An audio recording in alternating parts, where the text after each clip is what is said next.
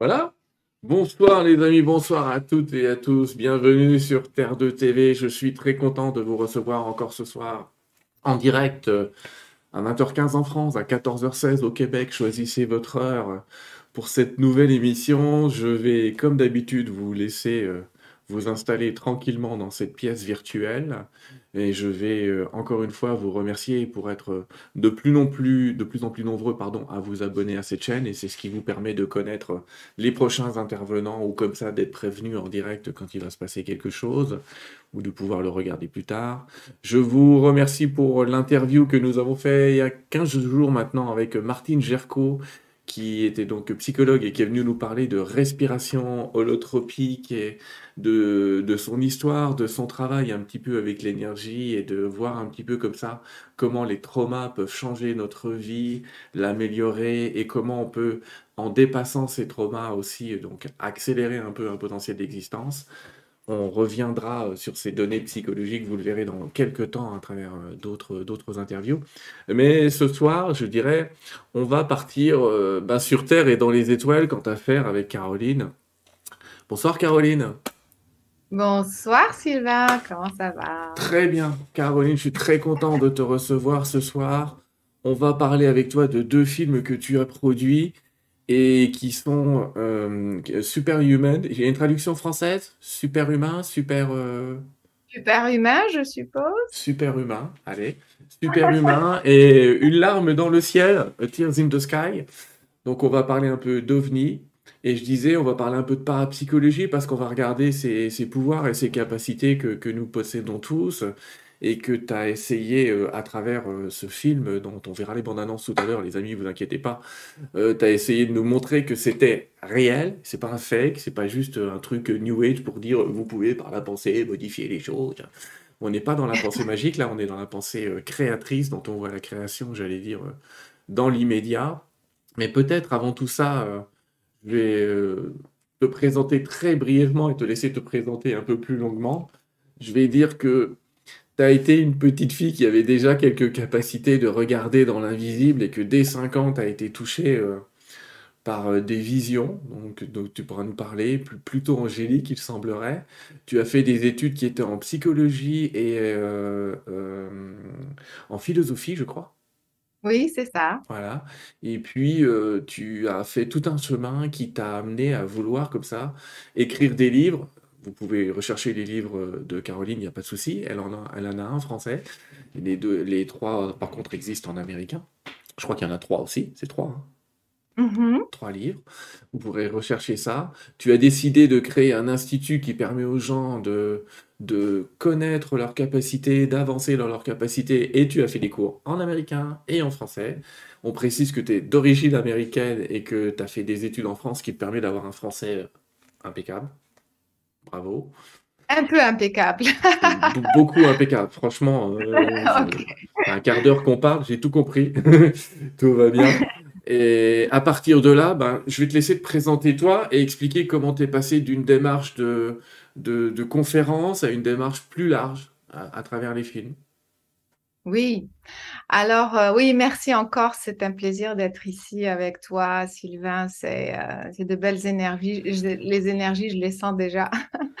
Mais oui, pour moi, alors, euh, ça a commencé quand j'étais très jeune. J'avais 5 ans et j'ai eu une expérience euh, paranormale, disons. Euh, tout d'un coup, j'ai commencé à voir des êtres qui me parlaient et je me suis rendu compte que je pouvais les voir, je pouvais les entendre et je pouvais les comprendre euh, instantanément.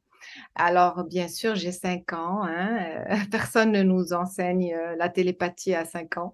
Mais, mais ce qui s'est passé, c'est que je me suis rendu compte que ces énergies avaient, elles, elles étaient très belles. C'était une, vraiment, je me sentais comme c'était euh, l'amour inconditionnel, si tu veux. Mmh. Et ça faisait un contraste avec, euh, ben, en fait, c'était le jour de Noël, le soir de Noël. Et donc, euh, je regardais, tu sais, les parents avec l'arbre de Noël, les cadeaux, les choses qui, tu sais, les choses banales, you know? Mm. Et, euh, et, et je, je, sentais que c'était pas vraiment l'esprit euh, de l'amour, tu vois? Je sentais que ça, il y avait quelque chose qui manquait. Et juste à ce moment-là, c'est là que j'ai eu cette expérience. Je me suis retournée, puis tout d'un coup, il y avait ces êtres. Et donc, donc, euh, c'était une énergie magnifique. Et c'est pour ça, d'ailleurs, que je n'ai pas eu peur.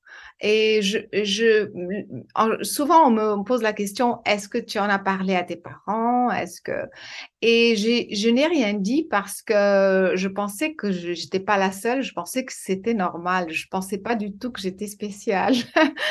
et alors, euh, euh, je me suis rendu compte que je l'ai je, comprenais tout ce qu'ils disaient. Et, ce qui s'est passé, c'est qu'ils m'ont montré comment on communique sans langage, parce que bien sûr, ils ne parlent pas l'anglais ou le français. Et c'est comme, tu peux imaginer, comme euh, des codes, tu vois, c'est des codes universels. Je pouvais même les voir. C'était des espèces de, de, de codes géométriques. Et, euh, et et ça se spontanément, ça se transfère d'un être à l'autre.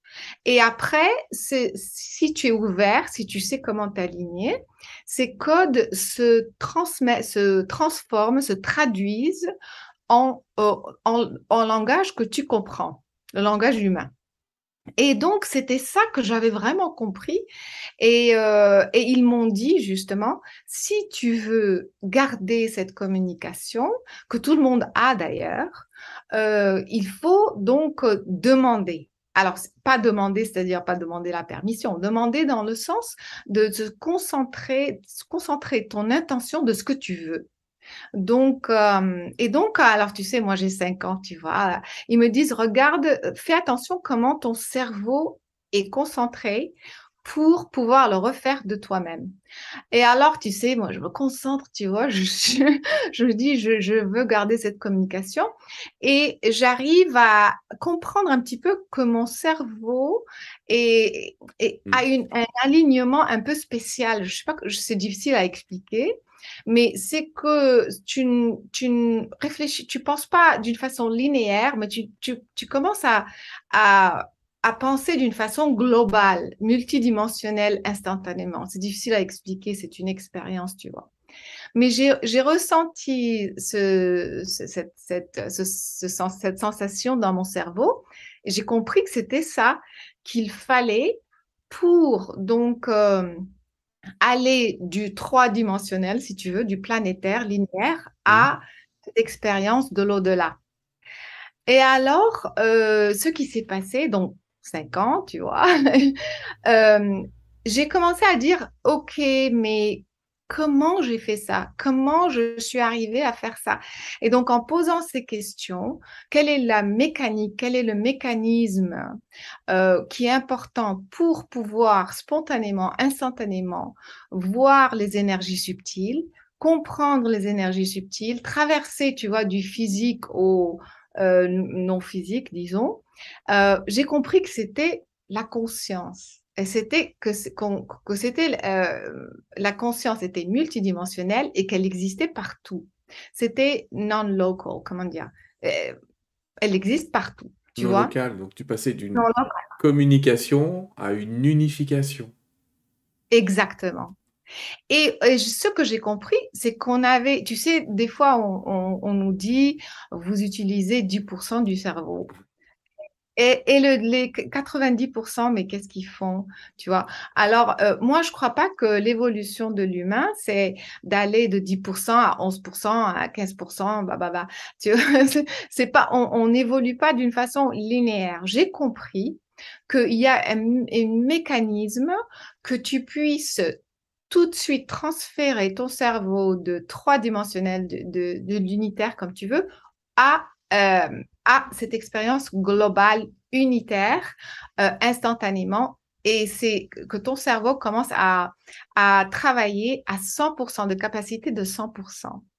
Comme ça. Il n'y a pas 10%, 11%, 15%. C'est, c'est, c'est toujours 100%, si tu veux. Mais c'est nous, parce qu'on nous, on nous enseigne, tu sais, euh, ABC, je sais pas comment, l'enseignement planétaire est complètement, euh, enfin, c'est très limité, tu vois. Donc, on n'utilise qu'une partie du cerveau de certaines façons, mais c'est ça ce que j'ai compris. Et j'ai compris que si on sait comment faire ce travail euh, et le maîtriser, donc on arrive euh, un peu à tout faire. C'est parce que euh, on, devient surhumain.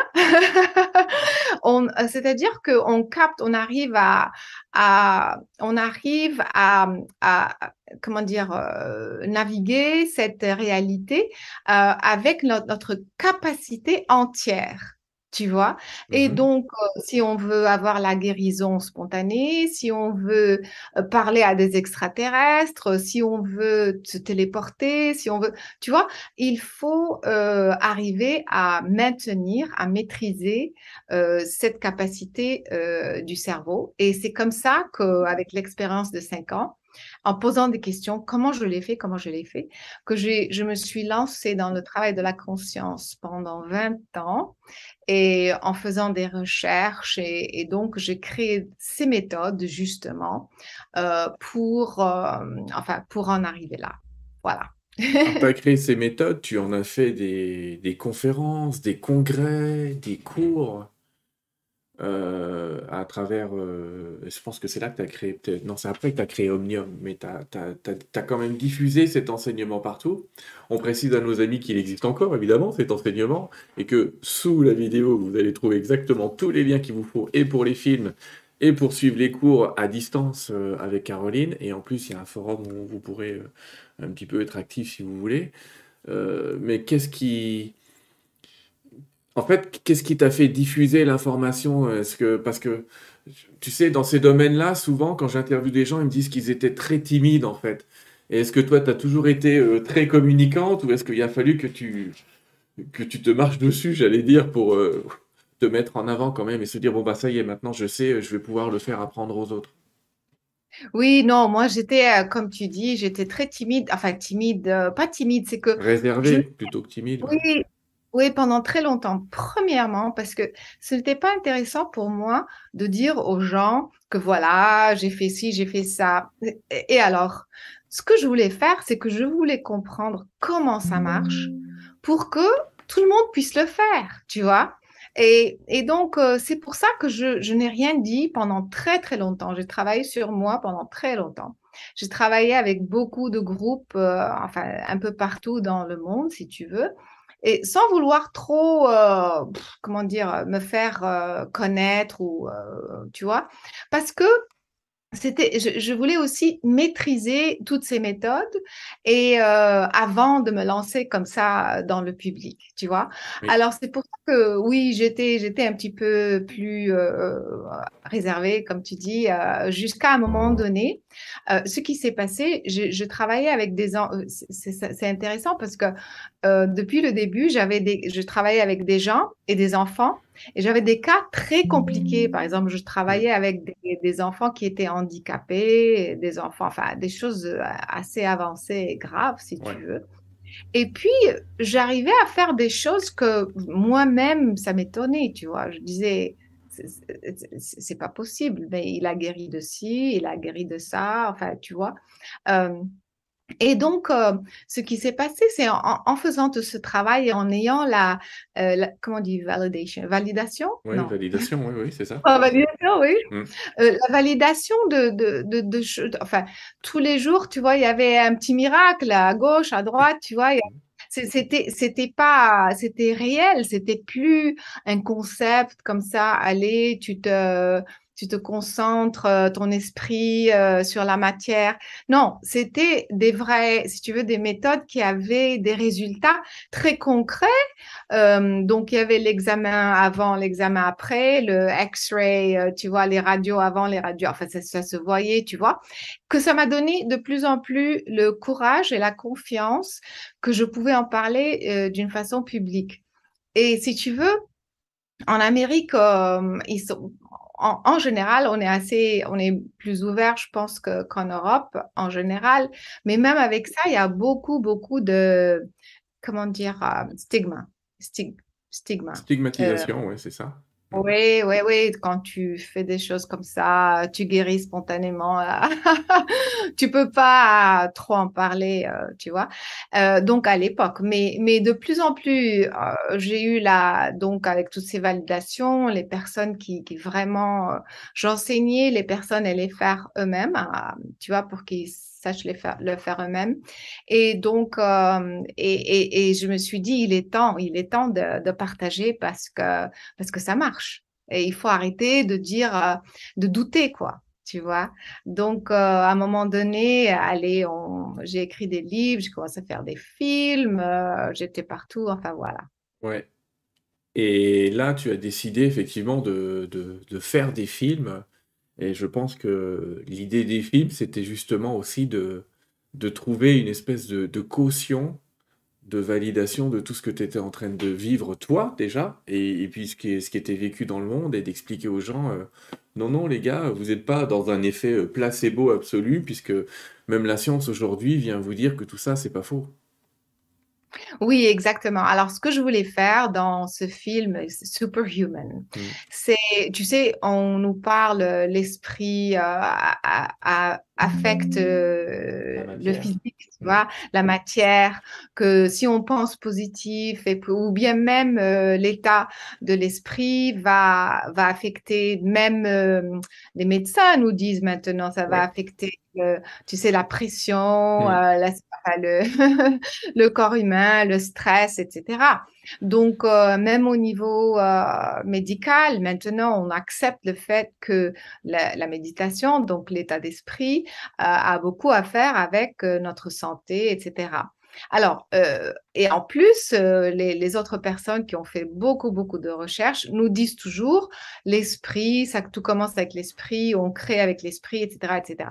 D'accord. Alors moi, ce que je voulais, ce que je voulais faire dans mon fil, c'est ne pas répéter tout ce qu'on nous dit, mais je voulais aller un peu en plus. Comment, non seulement que l'esprit a un effet sur la matière, mais je voulais montrer comment l'esprit a un effet sur la matière, tu vois?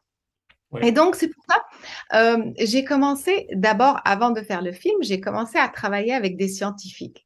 Alors, ce qu'on faisait euh, dans des laboratoires, euh, on, un des premières, une des premières expériences que, que j'ai faites, c'était de, avec euh, donc en, se concentrant sur euh, un objet, euh, j'essayais de changer, si tu veux, les, les données. D'accord? Alors, par exemple, il y avait des, des, des, données électriques, par mmh. exemple, une machine qui faisait un certain nombre de... Enfin, whatever. et pour les personnes qui, qui, sont un petit peu scientifiques, ce qu'on fait, on, on, on prend une base c'est-à-dire, on prend les données sur euh, une heure, deux heures, trois heures, des fois un jour, ça dépend ce qu'on fait. Et on voit ces données, tu vois, qui ne changent pas pendant une heure, deux heures, trois heures. Et après, quand je me concentre, disons à 8 heures du soir, on s'entend à 8 heures, entre 8 heures et 8 heures et quart, je vais me concentrer sur cette machine, je vais essayer de la faire monter ou descendre, tu vois? Et alors, exactement à 8 heures, 8 heures, 8 heures et quart, les données paf, elle monte, tu vois, elle monte 100%, 100% ou 400% ou 300% de la base, tu vois. Et après, euh, à 8h15, quand je, finis mon, exercice, si tu veux, elles redescendent à, la base, tu vois, parce que les données redeviennent comme elles étaient avant. C'est comme ça qu'on sait que c'est, ça s'appelle time correlation. C'est la euh, corrélation, enfin, c'est la correspondance. Correspondance euh, temporelle, oui. Correspondance temporelle. Et donc après, on l'aura fait encore une fois, encore une fois. Et c'est comme ça qu'on sait que c'est pas un hasard, scientifiquement tu vois. Et, euh, et donc, j'ai commencé à faire ce genre de, de travail avec des, euh, des, scientifiques et on avait des résultats fous, tu vois. Par exemple, on prenait un, un sample, un, un, échantillon. Ouais, de d'ADN par exemple, et c'était, euh, enfin on le mettait dans un liquide spécial, etc. Mhm. Et puis le but, c'était d'essayer d'augmenter la l'électricité, le taux électrique qui passe par euh, ce- ce- cet échantillon d'ADN. Et alors, on mesure euh, l'électricité qui passe dans cet échantillon, comme je vous avais dit, pendant des heures avant, et exactement à l'heure où moi je me concentre de- de- dessus, eh, l'électricité augmente de 400% instantanément, tu vois. Et puis, paf, elle retombe à la base. Et on la refait, on la refait, et à chaque fois, il y a cette correspondance temporelle. Alors, ce qui est extraordinaire, ce qui est intéressant de, de comprendre, c'est que euh, on a constaté, on a fait, on a fait beaucoup de recherches euh, à l'Institut de, euh, en Californie. Ils ont fait des recherches sur l'ADN qui ont montré que quand le taux électrique, le flow électrique, electrical Mm. flow, passe euh, est augmenté, est très haut, l'ADN change de forme. Au lieu qu'elle soit helix, double helix, elle devient comme un torus, Mm. tu sais. Ouais. Et elle se s'auto-répare. Elle commence à se réparer. L'ADN, donc s'il y a s'il y a un dommage euh, à cause d'une maladie ou quelque chose, l'ADN spontanément se remet, si tu veux, se répare. C'est pour ça que c'est important de comprendre, euh, enfin, d'avoir fait cette, cette, cette expérience. Et tu as fait Et ça donc, avec des, t'as fait ça avec des scientifiques euh, de renommée dans des très grands instituts? Oui, oui, alors on parle de Stanford, on parle de. Harvard Medical School, c'est pas comme ça un type Oui, dans son c'est oui. euh, C'est pas un labo perdu. ouais. Ouais, tu vois. Et puis, on le fait, comme je te dis, pas une seule fois, mais deux fois, trois fois, quatre fois. Et, et puis, euh, si tu veux, un mois plus tard, deux mois plus tard. Et ce qui était très intéressant, c'est qu'on, on- quand on a co- commencé à avoir ce genre de résultats, ça commençait à être vraiment intéressant parce que là, c'est la validation que c'est, pas pensé à n'importe une quoi. action sur la matière. Ouais. Exactement, c'est cause and effect. you know. Alors après, on, on a commencé, tu vois, à, à, euh, ajouter, tu vois, si on a pu le faire en réel, euh, en temps réel, en personne, est-ce qu'on peut le faire, par exemple, à distance? Par exemple, est-ce qu'on peut le faire euh, sous, euh, comment dire en français, Faraday cage? Une, cage de Faraday, donc c'est une cage qui supprime tous les champs électromagnétiques potentiels à l'intérieur euh, de cette cage. Exactement. Parce que tu vas me dire, les personnes qui sont sceptiques, euh, sk- skeptical, c'est- Sceptique, c'est- oui, c'est ça, sceptique. Ouais, Elles vont dire oui, mais si tu as quelque chose, c'est peut-être euh, l'électromagnétisme entre ton corps et le baba, tu vois, ou bien c'est peut-être quand on, par exemple, quand on fait la euh, télékinésie, tu vois, on On fait pense à bouger. l'électricité statique, oui, oui, oui. Mm. Ils vont dire c'est l'électricité statique, ou alors c'est la, c'est la, la chaleur, c'est la chaleur du corps qui va affecter, la- tu vois. Mais alors, euh, oui, mais quand tu sais le faire, quand tu arrives à le faire, et quand l'objet est dans une cage Faraday, alors là, euh, ce n'est ni l'électricité, ni l'électromagnétisme, ni, la chaleur, euh, tu vois, ni la température qui a changé. Il n'y a rien qui explique euh, la correspondance entre ce que tu fais avec ton esprit et le résultat, donc le mouvement euh, qui est créé exactement à ce moment-là, tu vois. Donc, euh, j'ai commencé à travailler avec tous ces scientifiques faisant tout genre d'expériences. Et même pas que moi, eux, ils étaient, euh, I mean, épatés. Ouais. Ils, ils étaient, ils étaient Il y a étonnés. très peu de sujets psy qu'il faut que vous sachiez, les amis. Il y a des tas de sujets qui pourtant sont doués, mais qui n'y arrivent pas systématiquement, qui n'ont pas toujours les mêmes euh, résultats que toi tu as eu. C'est, on, on sait qu'on est sur des phénomènes qui sont un peu fluctuants dans le temps. Des jours on y arrive, des jours on n'y arrive pas. Mais chez toi, ça avait l'air d'être plutôt stable. Et c'est ça qui les trouble, c'est que c'était stable et il y avait toujours quelque chose qui se passait, quoi. Oui, alors c'est ça. Alors c'est ça le problème avec les scientifiques, euh, enfin de normal, euh, normaux, tu vois, tous les jours.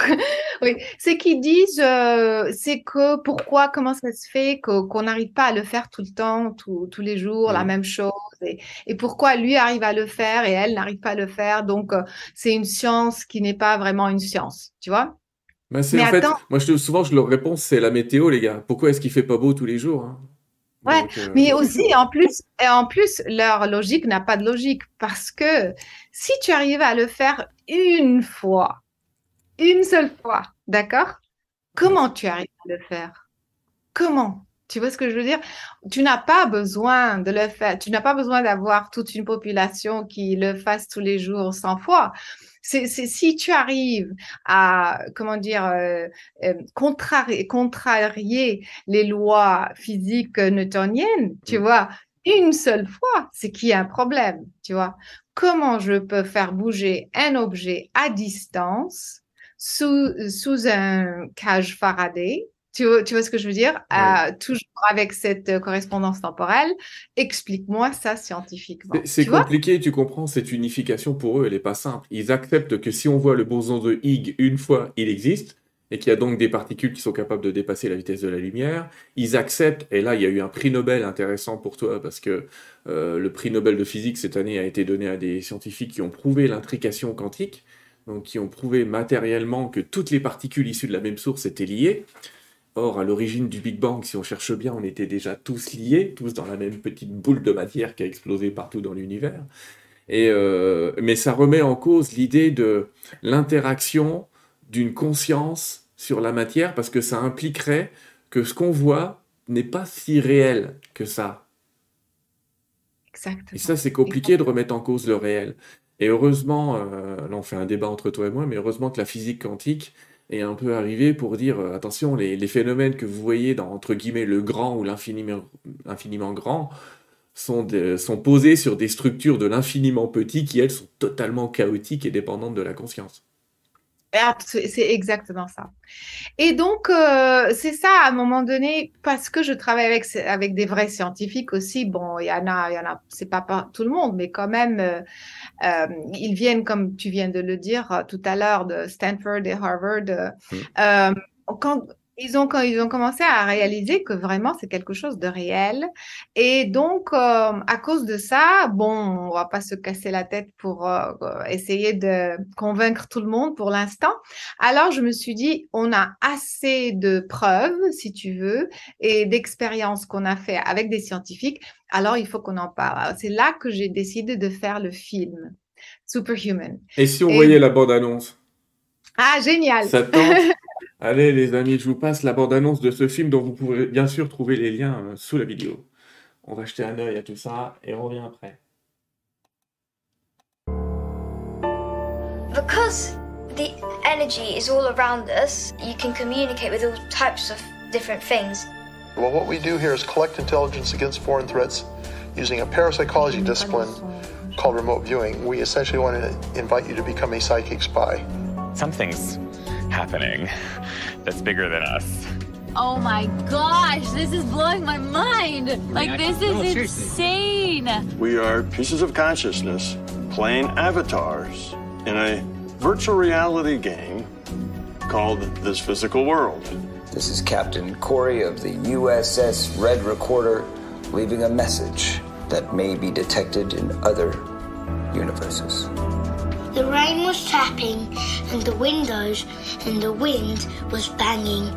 So we sort of come to this world, and I guess in our materialistic sense, we want to forget about vibrations. We just want to think of matter and stuff. That's a whole uh, unit. That's a large effect. The fact that you can change the acid alkaline balance in water implies that you could change it in the body. This is what this is about mind over matter.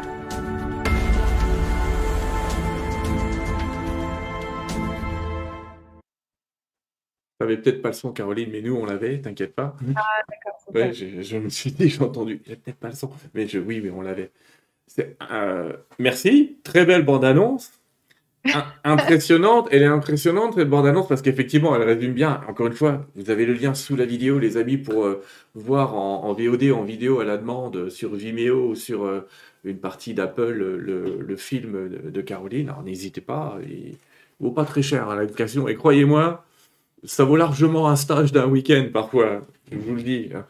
Euh, donc c'est intéressant parce que tu montres dans ce film beaucoup de phénomènes euh, qui sont d'ordre, euh, pour certains, de la psychokinésie. Donc la psychokinésie, on en a parlé avec Jean-Pierre Girard, qui était un phénomène psy français euh, très connu dans le domaine de la, psycho, enfin, de la psychokinésie, notamment cette idée de faire tourner des objets avec les mains à distance on voit que tu y arrives.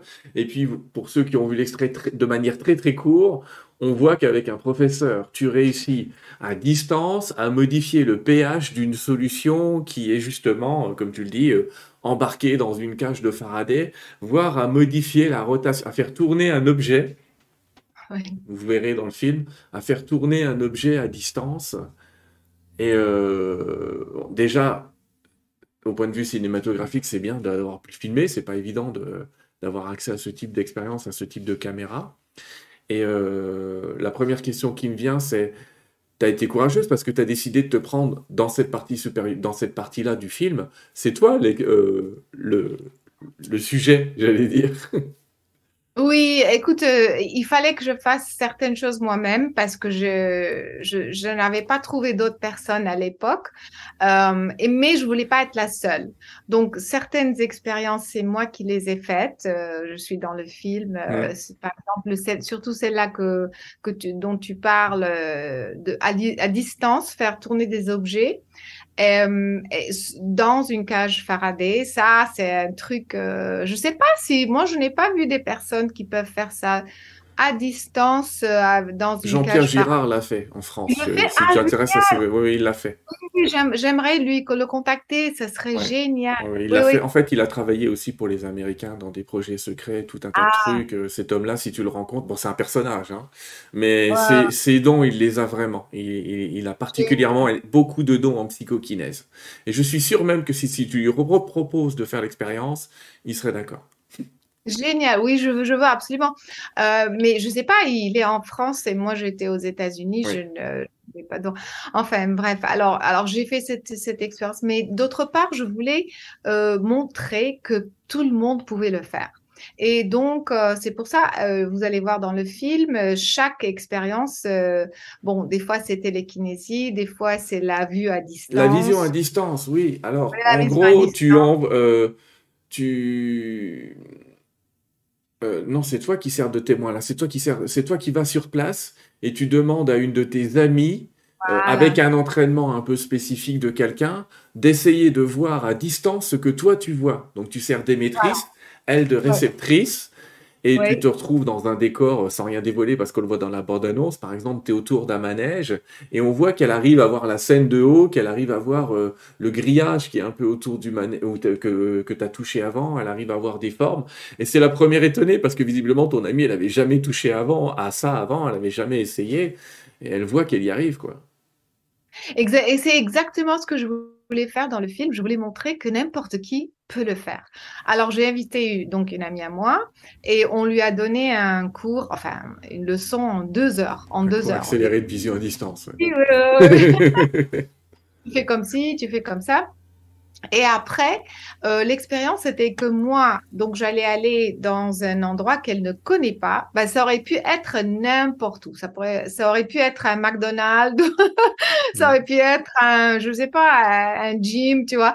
Euh, et, euh, et, donc, euh, elle allait donc essayer de, de, ressentir ou de voir à distance ce que j'étais en train de faire. Mmh. Et donc, avec les techniques euh, qu'on lui a enseignées en deux heures, elle est arrivée à avoir euh, des choses tellement précises. D'ailleurs, je ne vais, vais pas donner le film, mais elle est arrivée à voir des choses qui ne devaient même pas se faire normalement.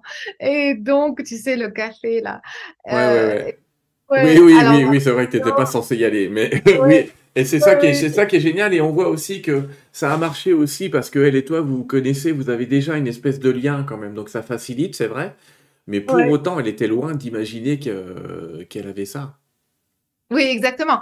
Et donc, euh, même si on est connecté, c'est c'est pas évident qu'elle voit tellement de détails, tu vois. Et donc, euh, c'est pour ça qu'elle était très étonnée dans la bande d'annonce et dans le film. Elle était complètement étonnée parce que elle a, parce qu'elle l'avait vu dans son esprit et puis là, elle le mmh. voit en réel, si tu veux. Et donc, c'était ça aussi l'idée du film. Donc, chaque expérience euh, je, je voulais amener, inviter une personne pour montrer que, voilà, en deux heures, on peut vous donner les bases et commencer à ressentir ce que c'est que d'avoir ces, ces dons que tout le monde a. C'est ça l'idée. Tout le monde est super humain. Enfin, Tout le monde est super. Alors, tu vois, tu montres la télékinésie, tu montres la vision à distance. Et moi, ce qui m'a épaté, je vais le montrer, j'ai Ah un masque, oui. mais je vais vous expliquer pourquoi j'ai un masque. C'est parce que j'ai décidé de m'entraîner. Et Caroline va me filer un coup de main, je te remercie. Euh, dans, dans le film, on voit des enfants, mais des adultes aussi, puisque il y a, encore une fois, il y a une personne euh, qui est un peu malvoyante à qui tu, tu demandes de prendre des cours sur ce système-là. On va expliquer d'ailleurs la différence après entre malvoyant et aveugle parce que par rapport à ça. Mais donc, on voit des gens qui ont ce gentil masque, et je vous promets, on voit rien, et qui lisent un livre, c'est des enfants, ils lisent un livre, ils jouent au foot, ils courent avec un masque où on voit rien. Là, c'est en anglais mind blowing, c'est-à-dire ça fait, un, ça fait un petit peu exploser l'esprit parce que on se dit voir sans les yeux, quoi. Waouh! Exactement. Ouais. Elle est où cette Exactement. école? Ben, et plusieurs écoles, mais c'est ça qui était génial. Alors oui, comme tu disais, euh, plusieurs expériences. euh, les gens doivent voir le, voir le film parce qu'on a raté, on a aussi pas parlé des PH et des autres choses. Mais Ouais. ça, je voulais aller à, une- enfin, d'abord j'ai rencontré les enfants en Angleterre et euh, j'ai vu que ils, arrivaient, comme tu disais, à lire, à faire plusieurs choses euh, euh, sans- avec les yeux complètement bandés.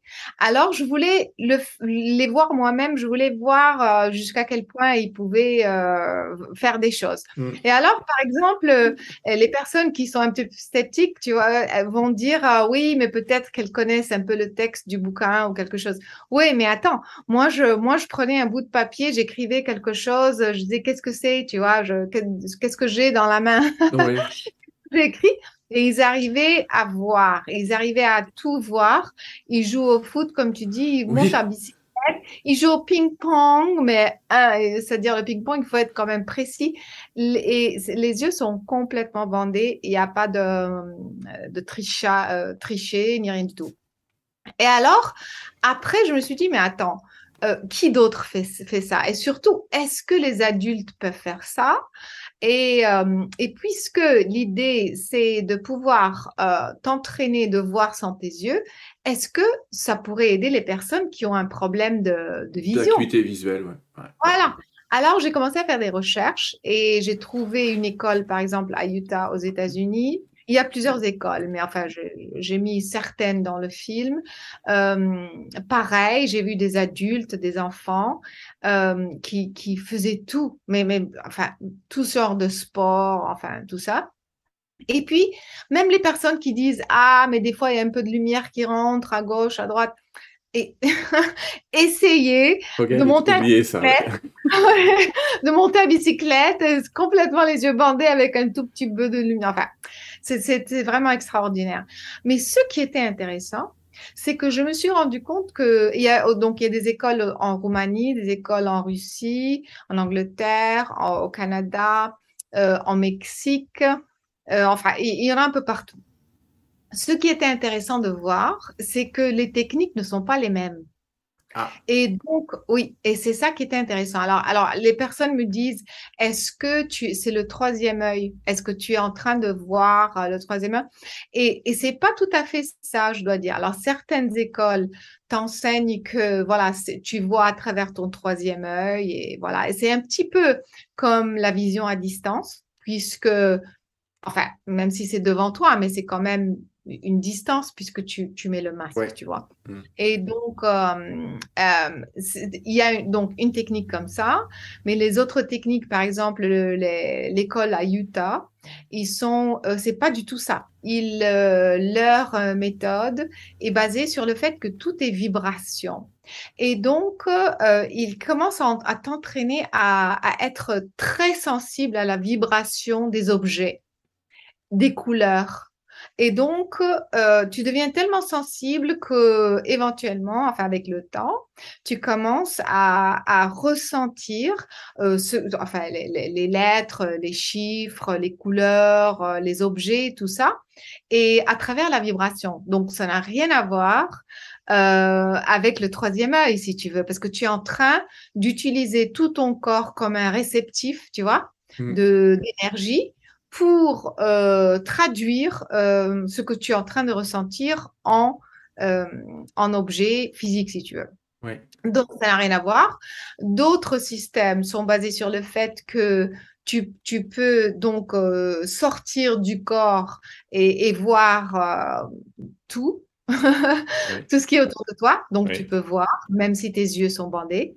Euh, et une autre technique encore, c'est que tu, tu, vois, tu es dans le noir carrément, mais tu, tu arrives à visualiser que la lumière entre dans, si tu veux, dans ton cerveau et donc qu'il y a en fait de la lumière. Donc, c'est Enfin, ben non, bien sûr, j'en je, parle euh, comme ça très rapidement, euh, si tu veux.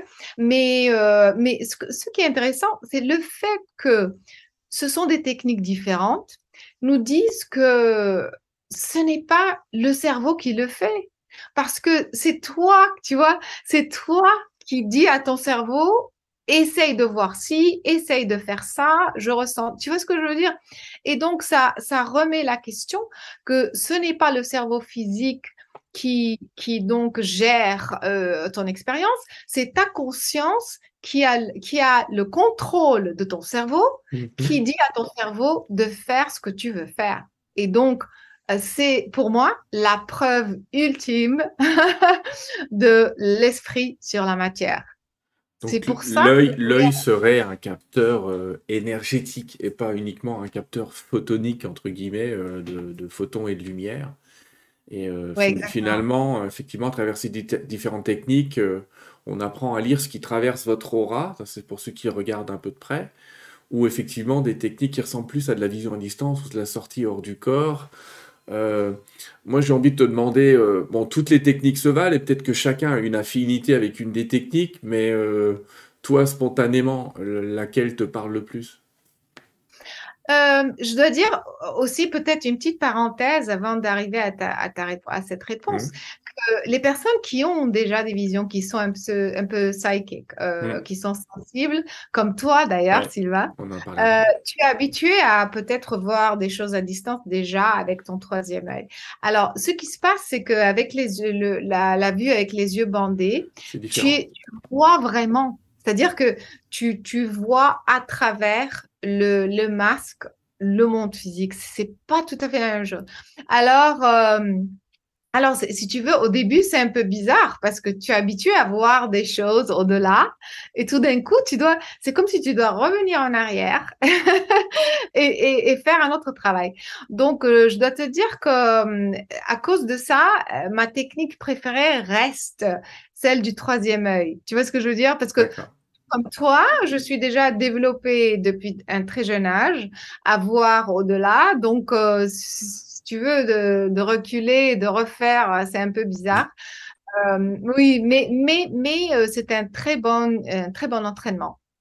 Et l'idée de tout ça, par exemple, il y a des personnes qui vont dire, ben, moi j'ai des yeux, pourquoi je veux border les yeux pour essayer de m'amuser à voir sans les yeux, tu vois?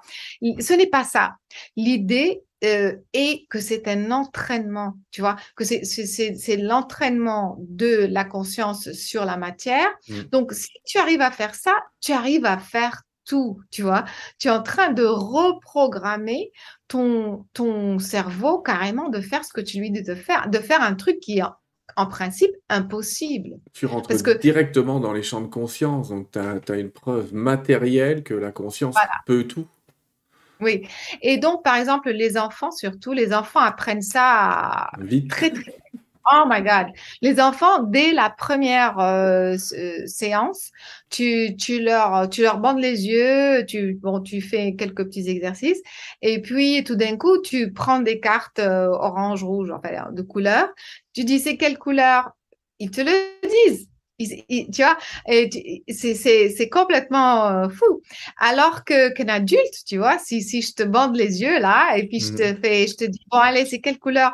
Tu vas commencer à dire mais attends, c'est même je, je, tu vois ce que je veux dire, c'est pas logique. Alors le, alors le, l'adulte va raisonner, va analyser, va, tu vois, se, se compliquer l'existence, alors que l'enfant est trop spontané. Il va même pas se poser la question, c'est possible, c'est pas impossible.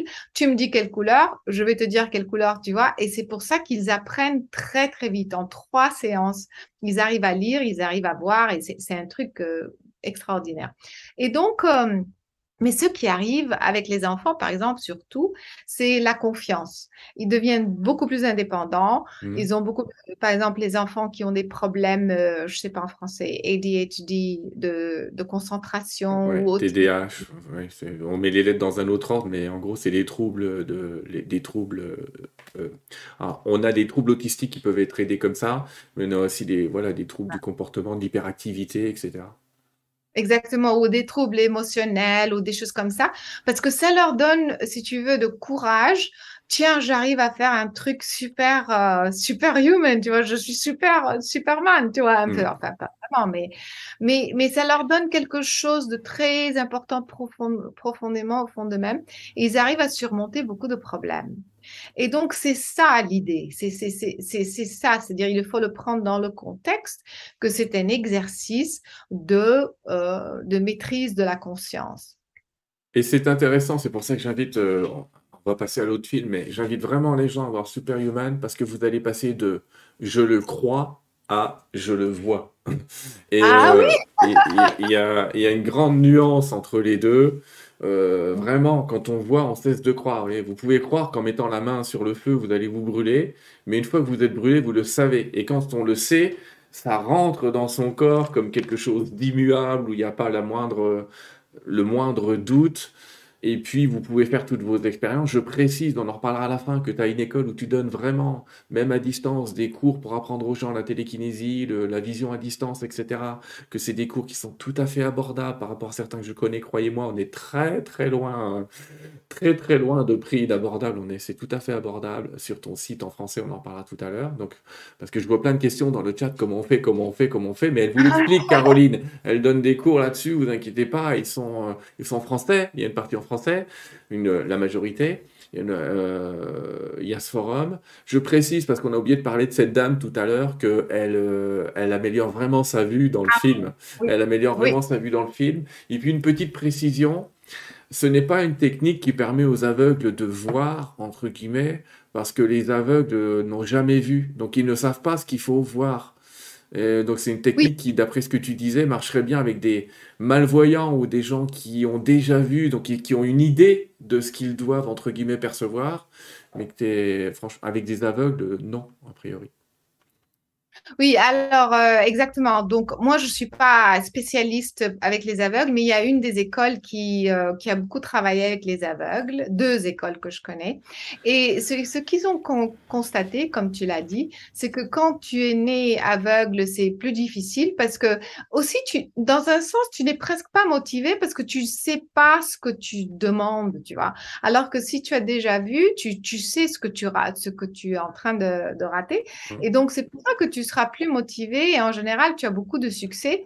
Euh, si c'est un problème euh, de si- un accident ou quelque chose et que euh, la vision est détériorée, que tu ne vois plus. Donc, ça, c'est très vrai. Mais aussi, ils ont constaté que quand c'est un problème, quand, quand il y a une euh, lésion du cerveau ou quelque chose euh, de physique euh, dans le cerveau plutôt que- qu'un traumatisme, tu vois, Mhm. ça dépend aussi de, de la vraie cause.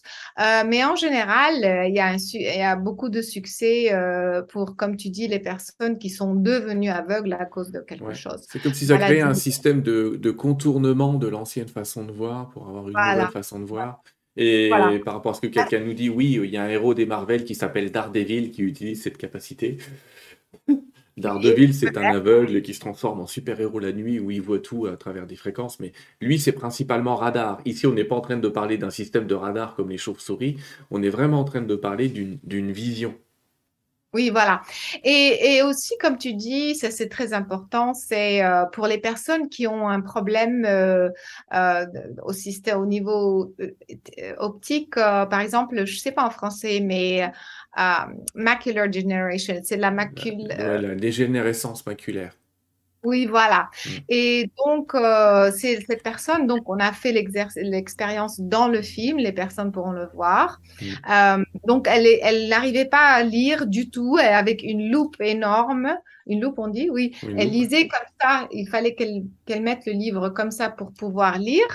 Et à la fin, elle a fait six semaines donc euh, de ce travail, et puis elle arrivait à lire euh, normalement, si tu... enfin normalement, euh, oui, comme ça quoi. Et donc, euh, donc c'est quand même beaucoup d'amélioration. Euh, vraiment, ça aide beaucoup euh, dans, dans, dans tous les niveaux. Et, euh, et comme je vous ai dit, euh, donc pour les personnes ou pour les enfants qui, euh, qui voient et qui n'ont pas ce problème, c'est à un autre niveau. Donc ça aide dans tout, dans, à un niveau euh, émotionnel, spirituel, énergétique. C'est vraiment un training très, très intéressant. Merci Caroline de cette première partie. On aura peut-être des questions à la fin. La première, la dernière, la première et dernière, j'allais dire que je vais te poser en attendant les autres tout à l'heure, c'est on nous demande s'il y a une école en France pour ça. Je crains que non. Euh, écoute, je ne connais pas quelqu'un en France. Je Mm. connais aux Netherlands, au Hollande. Mm. Euh, je vais demander, je vais demander. Et sinon, euh, je, je sais que certains Français ont été en Hollande, bien sûr, il y a en Angleterre. Euh, bah, je sais pas en France, franchement. Je sais en Italie, ouais. Bon, Mais euh, qu'est-ce que tu ouais. veux, hein? La France, Alors, on, on est très fort en sciences, mais euh, en parapsychologie, c'est c'est moyen. Et euh, mais tu sais, alors ce que j'ai fait à cause du Covid et tout ça, euh, on a fait un cours. En principe, tu dois prendre ce cours euh, en personne parce que c'est plus important et plus surtout en groupe et tout ça. Mais on l'a fait une fois en ligne et ça a très bien marché. Alors euh, donc il y a ces cours en ligne sur mon site, euh, mais c'est en anglais. Donc, j'espère Mm. que les personnes vont. Enfin, c'est pas très compliqué. Enfin, c'est c'est en- c'est vraiment pas très compliqué si on parle un peu l'anglais. Mais sinon, euh, j'ai deux cours qui sont en ligne pour des enfants et ils peuvent voir de même euh, dès la deuxième leçon, les enfants peuvent voir les couleurs, etc. Pour les adultes, euh, ça prend. Alors, alors il faut dire les choses comme j'avais déjà expliqué. Si les enfants en quatre cours, ils arrivent à voir, euh, les adultes, il faut un minimum de huit cours, minimum, parce que comme je vous ai dit, les adultes sont très compliqués. Euh, après l'âge de, le, le meilleur âge, en fait, ça dépend, mais entre 15, euh, entre, entre 5 et 13 ans, ça va encore. Ça va très vite, mais après, euh, on a beaucoup de blocages, on a beaucoup de, de, de, de Oui, problèmes. oui, c'est compliqué de dire à quelqu'un, on te demande pas de regarder, on te demande de voir. Tu vois? Ouais, exactement. Et là, ça demande à réfléchir. Merci pour Ouais. cette première partie. On a Lorraine qui vient d'arriver qui dit Est-ce que j'ai raté beaucoup de choses? Lorraine, je te réponds Ah. Oui, mais heureusement, tu as le replay, donc tu vas pouvoir les revoir. On va passer à une deuxième partie de, de notre intervention ce soir sur ton dernier film qui s'appelle euh, Une larme dans le ciel, A Tear in the Sky. Mon anglais, tu vois, est pas très bon. Tu vas faire mieux que moi. Et euh, dans ce film, hop là, je montre une petite image. On va passer la bande-annonce aussi. Là, on va passer la bande-annonce avant d'en parler. Comme ça, on va mettre un peu dans le contexte. Et on te voit directement en train de discuter avec William Shatner, le capitaine Kirk, quant à faire. Euh, pour ceux qui se souviennent de Star Trek, mais je pense que tout le monde s'en souvient quand même. Et euh, on va, on va en profiter pour parler de ton rapport avec, euh, avec, le- avec les ovnis aussi, d'accord? Mais on regarde d'abord la bande-annonce. Ok. Allez, c'est parti, les amis. Hop. C'est par là. Deux boutons et c'est à vous. Voilà. What has made mankind is an insatiable curiosity. Insatiable. What is that? Nobody knows. The phenomenon. Nobody's ever done this as far as I know. It's a huge amount of work, a huge amount of data and equipment. That has never been done. Whatever this is, is more complex than we could ever imagine. This is a first in the field of ufology. The variety of devices we're bringing as a team to study the phenomenon covered an entire spectrum of different technologies in real time. That moment shook me to the core because I knew my life was about to change again. I think we're going to have like a couple of really, really good spots. When I hear that you've assembled a team of top scientists using state of the art equipment, I say to myself, it's about time. This is an unidentified, unclassified new phenomenon. Wow. Tic Tacs.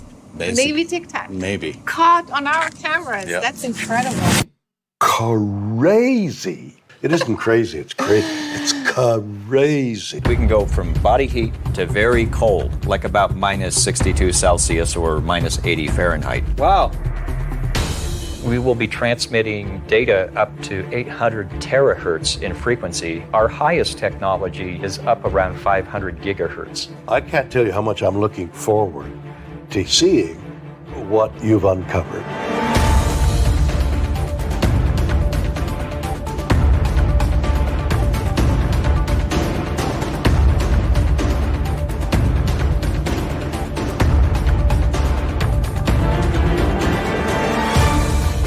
We're triangulating and converging at two points, the same object. It's fading. It's gone. It's gone. It's gone. It's friggin' gone. That's up and over, Catalina. We need you up here. We could be heading towards the biggest see I told you so in history.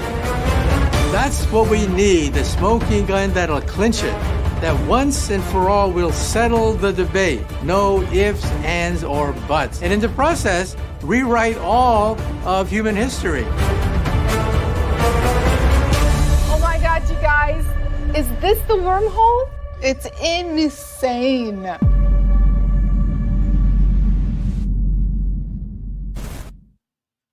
J'ai envie de dire waouh, waouh et waouh. La bande-annonce, elle est vraiment top. Vraiment, on a l'impression que c'est un film, mais c'est la réalité. Euh, J'ai gagné beaucoup de, De prix avec ça.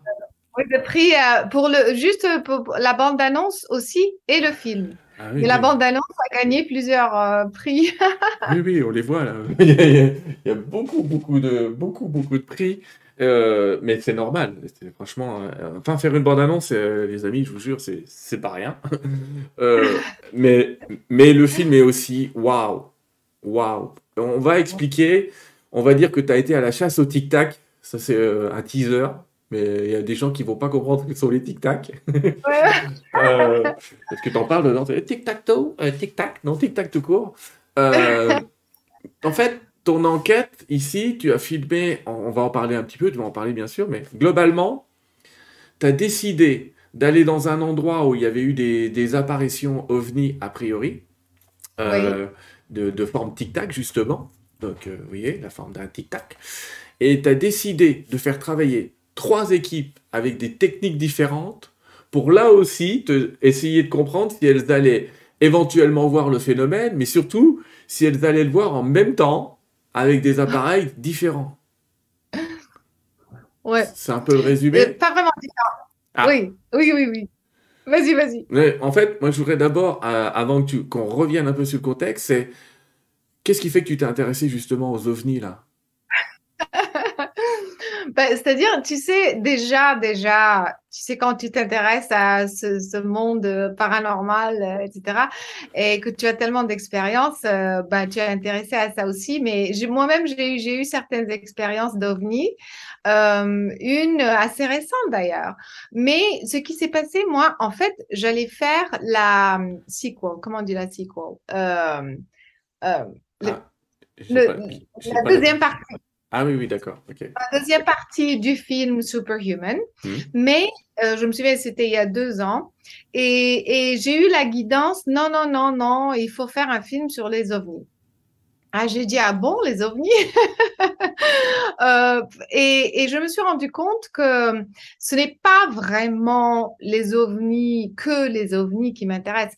C'était vraiment le phénomène de contact, c'est-à-dire eh, comment est-ce possible, tu vois, de, de, de voir un objet apparaître, disparaître, tu vois? Oui. Comment c'est possible euh, d'avoir euh, un objet qui, qui, qui arrive de quelque part, qui zigzague, euh, tu vois, qui, qui fait des trucs qui, qui est enregistré trop froid, parce que n'oublie pas, s'il y a euh, un système s'il y a, s'il y a une- un système de propu- propulsion comme une euh, fusée ou comme un avion, Mhm. ça doit être chaud. Alors comment comment est-ce que tu peux voler dans l'air et que tu- et que et que ce soit un objet froid? Donc, il y a, y a toutes ces anomalies qui m'intéressent, encore une fois, euh, au niveau du mécanisme, comment, comment est-ce que l'univers fonctionne? C'est ça qui m'intéresse, tu vois. Et donc, euh, et donc j'ai eu la guidance, non, non, non, tu vas faire un film sur les UFO, sur les, les ovnis. Alors, euh, j'ai commencé à ce que j'ai fait, j'ai commencé à voir tout d'abord, moi, mon travail en, tant que réalisatrice et productrice, euh, je voulais faire euh, quelque chose de plus que la normale. Pareil, les ovnis, tout le monde en parle, tout le monde dit que voilà, le gouvernement nous cache ci, nous cache ça. Et moi, ce que je voulais faire, c'est c'est pas en parler de cette façon-là, mais d'essayer de, prouver. D'accord. Si euh, j'essaye de, si tu veux, de prendre un sujet paranormal et de le rendre normal. Alors, comment je vais faire? Alors, il faut que ce soit, encore une fois, une, étude ou une perspective scientifique. Alors, j'ai commencé à faire des recherches. Est-ce que quelqu'un a fait euh, une recherche ou une expédition scientifique sur les ovnis? Et j'étais choquée même de voir que non, que personne n'avait fait ce genre de travail. Et donc, j'ai dit, voilà, c'est pour ça que donc j'ai eu la guidance de faire, euh, euh, de cette perspective, tu vois, de, faire, de prendre ce sujet. Et alors, en faisant mes recherches, je suis tombée sur euh, les types de la Navy, de la marine. Et je ne sais pas en France si ça a été beaucoup, si ça a eu beaucoup de publicité, mais aux États-Unis, c'était un truc énorme. en 2017, il y a eu ces vidéos que le Pentagone euh, déclassifié. Oui, à déclassifier. Et donc, c'était les officiers de la Navy sur le bateau, tu vois, qui avaient vu donc euh, ces tic-tac, on a mm. des bonbons qui ont la forme d'un tic-tac, enfin, des, des bonbons longs comme ça. Et c'est pour ça qu'ils ont appelé ces ovnis des tic-tac, parce qu'ils avaient exactement la même forme que les bonbons, et qui, qui apparaissaient euh, en masse même, et qui, euh, qui, qui, tournaient autour des bateaux, euh, de la marine et tout ça. Et donc, ce n'était pas une seule personne, mais c'était plusieurs personnes. Et parce que c'était les officiers de la Navy qui... Et puis après, le Pentagone a dit oui, oui, c'est vrai, c'est pas faux, on a vu, etc que euh, c'est là qu'on a commencé à prendre les choses au sérieux. Alors, le New York Times, euh, Boston Herald, en fait, toutes les, les, magazines, les journaux, tout ça, euh, qui normalement ne parlent jamais de ce genre de sujet, a, ont commencé à prendre les choses très au sérieux. Ils ont écrit des articles, ils ont fait des interviews sur CNN, enfin partout. Et donc, voilà, ce sont des petites, c'est voilà. Ça, et parce que c'était donc les officiers de la Navy et tout ça, que, que aussi le monde en général a commencé à en parler. Tu vois, c'est que ça commençait à être euh, quelque chose de sérieux. Et d'ailleurs, je ne sais pas si vous êtes au courant, mais récemment, euh, le, en mai, euh, il y a, je sais pas, quelques, quelques mois de cette année, on a eu congressional hearing, comment on dit? L'Assemblée nationale, c'est ça ce qu'on dit? Une, une, assemblée du Congrès, ouais. Oui, oui, du Congrès hmm. pour discuter les ovnis. Ah, ça, j'étais ah, pas au courant. Autant les tic-tac, je le savais, là, autant le Congrès qui s'y met, c'est une bonne nouvelle. Depuis 50 ans. Donc, ce, sujet commence vraiment à, à, être pris vraiment, vraiment au sérieux. Et donc, ah, bon, je, donc je reviens. C'est pour ça que tout d'un coup, je me suis dit, bon, ok, euh, je vais faire, euh, je, vais, je vais aborder le sujet d'une façon scientifique. Alors, comment je vais faire? Alors, j'ai rencontré par hasard, justement, les trois types qui étaient sur le bateau, qui mmh. ont vu les premiers qui ont vu ces tic-tac, enfin ces, ces, anomalies, ces ovnis, euh, en 2004. Et donc, euh, je leur ai dit, voilà, je, je suis, euh, je fais un film et je suis intéressée de, de vous parler, et, mais je veux le faire scientifiquement. Qu'est-ce que vous en pensez? Et alors, donc, le type principal à qui j'ai parlé, c'était le monsieur qui a donc, le monsieur du radar, c'est-à-dire c'était le premier c'est lui qui a qui était le premier à voir euh, l'OVNI sur, le radar. Voilà. Et donc, il s'appelle Kevin Day. Et alors, euh, Kevin m'a raconté son histoire, etc. Et tu sais, il m'a beaucoup touchée parce qu'à l'époque, euh, ça, ça, avait euh, complètement chambardé sa, sa, vie, parce que tout le monde s'est moqué de lui. C'était toute une... Parce qu'à l'époque, euh, personne ne le prenait au sérieux. Et donc, je lui ai dit, moi, je, veux faire ce film d'une façon scientifique. Qu'est-ce que tu en penses? Il me dit, écoute, c'est exactement, c'est mon rêve de valider ce que ce qu'on a tous vécu sur ce bateau, parce que c'est la vérité. Ça nous a complètement ruiner notre vie, notre carrière. Et donc, euh, c'est une opportunité pour nous de, donc, euh, de, enfin, de, montrer que c'était vrai. Et donc, euh, il m'a dit, moi, j'ai déjà, je connais déjà des scientifiques, et donc on va, on a décidé de le faire ensemble. Et c'est comme ça que, qu'on a décidé donc de d'aller, de repartir exactement à l'endroit où ces, ces, euh, ces, euh, ces, vidéos de la Navy étaient prises. Donc, pour les personnes qui connaissent la Californie, c'est donc euh, en dehors de Los Angeles, si tu veux. Sur la, c'est la côte de Los Angeles et il y a une petite île qui s'appelle Catalina, Catalina Island.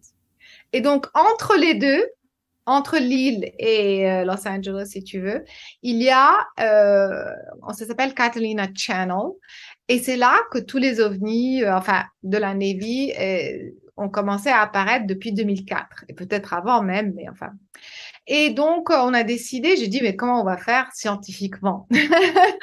Alors, le problème avec les ovnis, pourquoi ça ne se prend pas au sérieux? C'est parce que c'est en général un type, tu vois, avec une caméra ou deux, trois une caméra comme ça. Et puis, c'est comme ça dans le ciel, ça bouge partout, on ne comprend pas. Il n'y a aucun point de référence. C'est-à-dire que quand on prend un ovni, même si, si c'est un truc bizarre, mais si on voit pas, par exemple, les arbres ou les maisons, tu vois, on, on voit pas, on voit pas la perspective de ce qu'on est en train de filmer.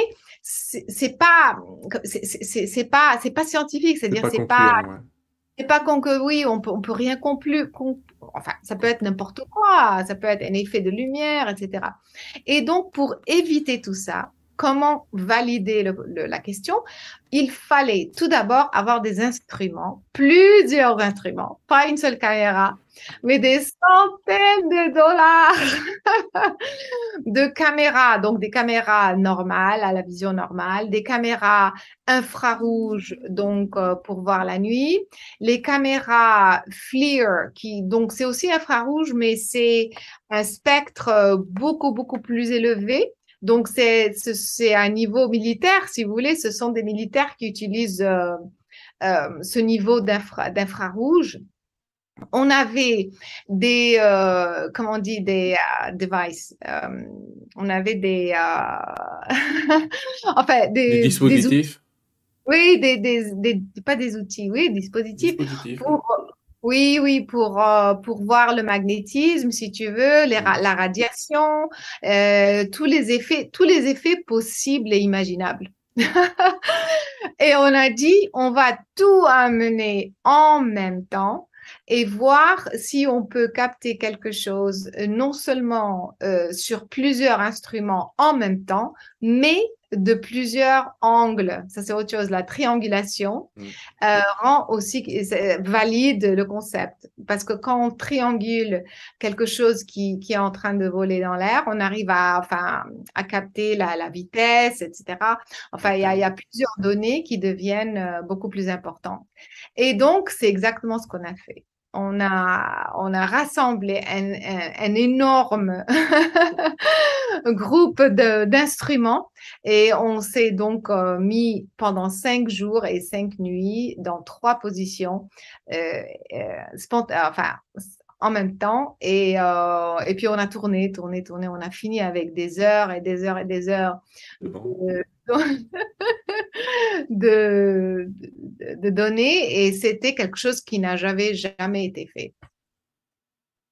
C'est étonnant que ça n'a jamais été fait euh, et on va préciser que c'est trois équipes qui ne se connaissaient pas forcément avant de se rencontrer ou alors deux noms. Euh, donc on le répète, qui travaillent avec des techniques différentes, qui ont quand même fait le, débriefing ensemble Et, Oui, euh, que oui, on- ils n'avaient jamais fait ça. Personne n'avait jamais fait ça.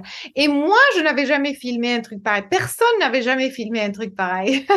Donc, on avait trois équipes de caméras. Et donc, moi, je suis la réalisatrice. Donc, il fallait que je, si tu veux, que je gère trois équipes. Et je vous dis pas. euh, donc, une est sur la côte du côté de Los Angeles. L'autre équipe est sur Catalina. Alors, Catalina euh, aussi, je dois préciser, c'était une catastrophe au niveau, tu sais, c'est une petite, une petite île. Il n'y a pas, il y a pas de voiture, il n'y a pas de bus. Il y a que des, tu sais, pour le golf. ah, des petites voiturettes de golf. Et alors, oui, parce que c'est, je sais pas, c'est comme ça. Et les communications sont horribles. Il n'y a pas, il y a pas de réseau. Et alors, euh, pour, pour une production, c'est, c'est, c'est une catastrophe, tu vois, c'est un cauchemar. On arrive avec tous nos instruments, les caméras, les je sais pas quoi, et il y a personne pour nous aider, il y a personne. Enfin, bien sûr, on avait déjà fait les recherches, donc on a essayé de minimiser tant que possible, mais c'était au niveau logistique, c'était un cauchemar. Et vous y êtes Euh, arrivé mais- comment euh, Avec des talkie-walkie un peu puissants? Oui, oui, non, enfin, on est arrivé un petit peu avec les, avec les, euh, les mobiles, mais euh, c'était pas toujours évident. Et puis, en plus, euh, au niveau de la production, il fallait donc transférer les fichiers, etc. Pas l'Internet qui marche pas. Enfin, c'était très difficile. Mais Catalina est connue pour euh, les ovnis depuis, euh, enfin, des années et des années. Mm. C'était pas que les gens de la Navy. Et c'est pour ça il fallait absolument avoir une équipe euh, basée là-bas. Et donc, euh, si tu veux, parce que c'était la première fois et parce que c'était un truc énorme qui n'avait jamais été fait, euh, c'était un très grand investissement, investissement et un très grand risque. Oui, c'est ce que j'allais dire, parce que quand même, avoir le... vous restez quatre jours sur un phénomène où il y a des gens qui regardent ça pendant des mois, ils voient rien. Ouais. Et vous, vous, on va pas, les gens regarderont, mais vous avez vu quelque chose.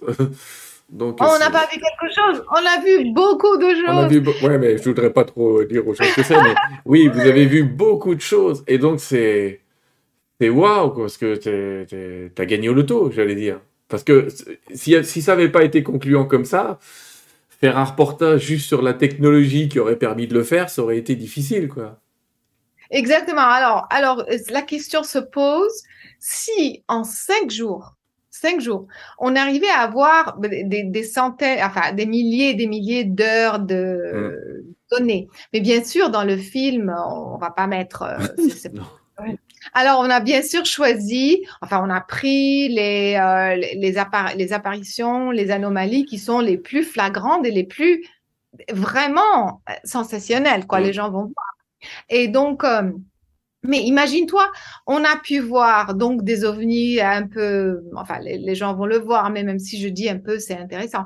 Mm, On a pu capter sur plusieurs donc euh, appareils en même temps, de de- d'o- d'angles différents en même temps, Euh, donc des ovnis un peu qu'on voit un peu partout sur euh, YouTube, mais aussi des ovnis qui sont que je n'ai pas vus moi. Par exemple des choses bon non ça j'ai vu. Des choses qui apparaissent qui tournent tu vois qui font, font la rotation comme ça et puis qui disparaissent carrément qui sont froids euh, qui qu'on voit la température est moins 52 ou je sais Mhm. plus quoi froid ça c'est une anomalie des anomalies des choses qui tombent du ciel carrément qui tombent, des centaines de petites choses qui tombent dans le ciel, euh, qu'on a vu dans les, dans la, D'où le, d'où le titre du film. oui, et ensuite, après, tear in the sky. Tear, c'est pas comme une larme. Un tear, c'est comme une déchirure. Hmm, une ah, ouverture. d'accord. Ouais. Je- Et donc, euh, et à la fin, ben, enfin, les gens le voient dans la bande-annonce, mais finalement, c'est, on, on a, on a capté quelque chose que, aussi que je, qu'on n'a jamais vu. Et donc, tu, tu penses, euh, pardon, excuse-moi de t'interrompre, mais euh, tu penses, toi, enfin, t'en parles dans le film de cette hypothèse, que ce lieu serait euh, en gros un, un portail? Et qu'il existerait des lieux qui sont des portails sur la Terre? Oui, et, et donc je, je voulais euh, dire donc si en cinq jours, cinq jours, on a pu capter ce genre d'anomalies, tellement d'anomalies, ça veut dire que ça se passe tout le temps. Tu vois ce que je veux dire? Oui, c'est beaucoup plus fréquent qu'on l'imagine. oui. Voilà, et, et, aussi avec les bons instruments, parce que il y avait des choses, c'était parce qu'on avait les infrarouges. Ouais, ouais. euh, enfin, En lumière oui, visible, euh, on n'aurait pas vu. oui. Ouais, on avait des choses, voilà. Donc, il y a déjà ça. Et aussi, quand le gouvernement nous dit, ah, mais on n'a pas assez de données, on ne sait pas, il n'y a rien. Bon, nous, on est des civils, tu vois. On va avec de bons instruments, je te dis pas, mais quand même, on est quand même des civils, tu vois.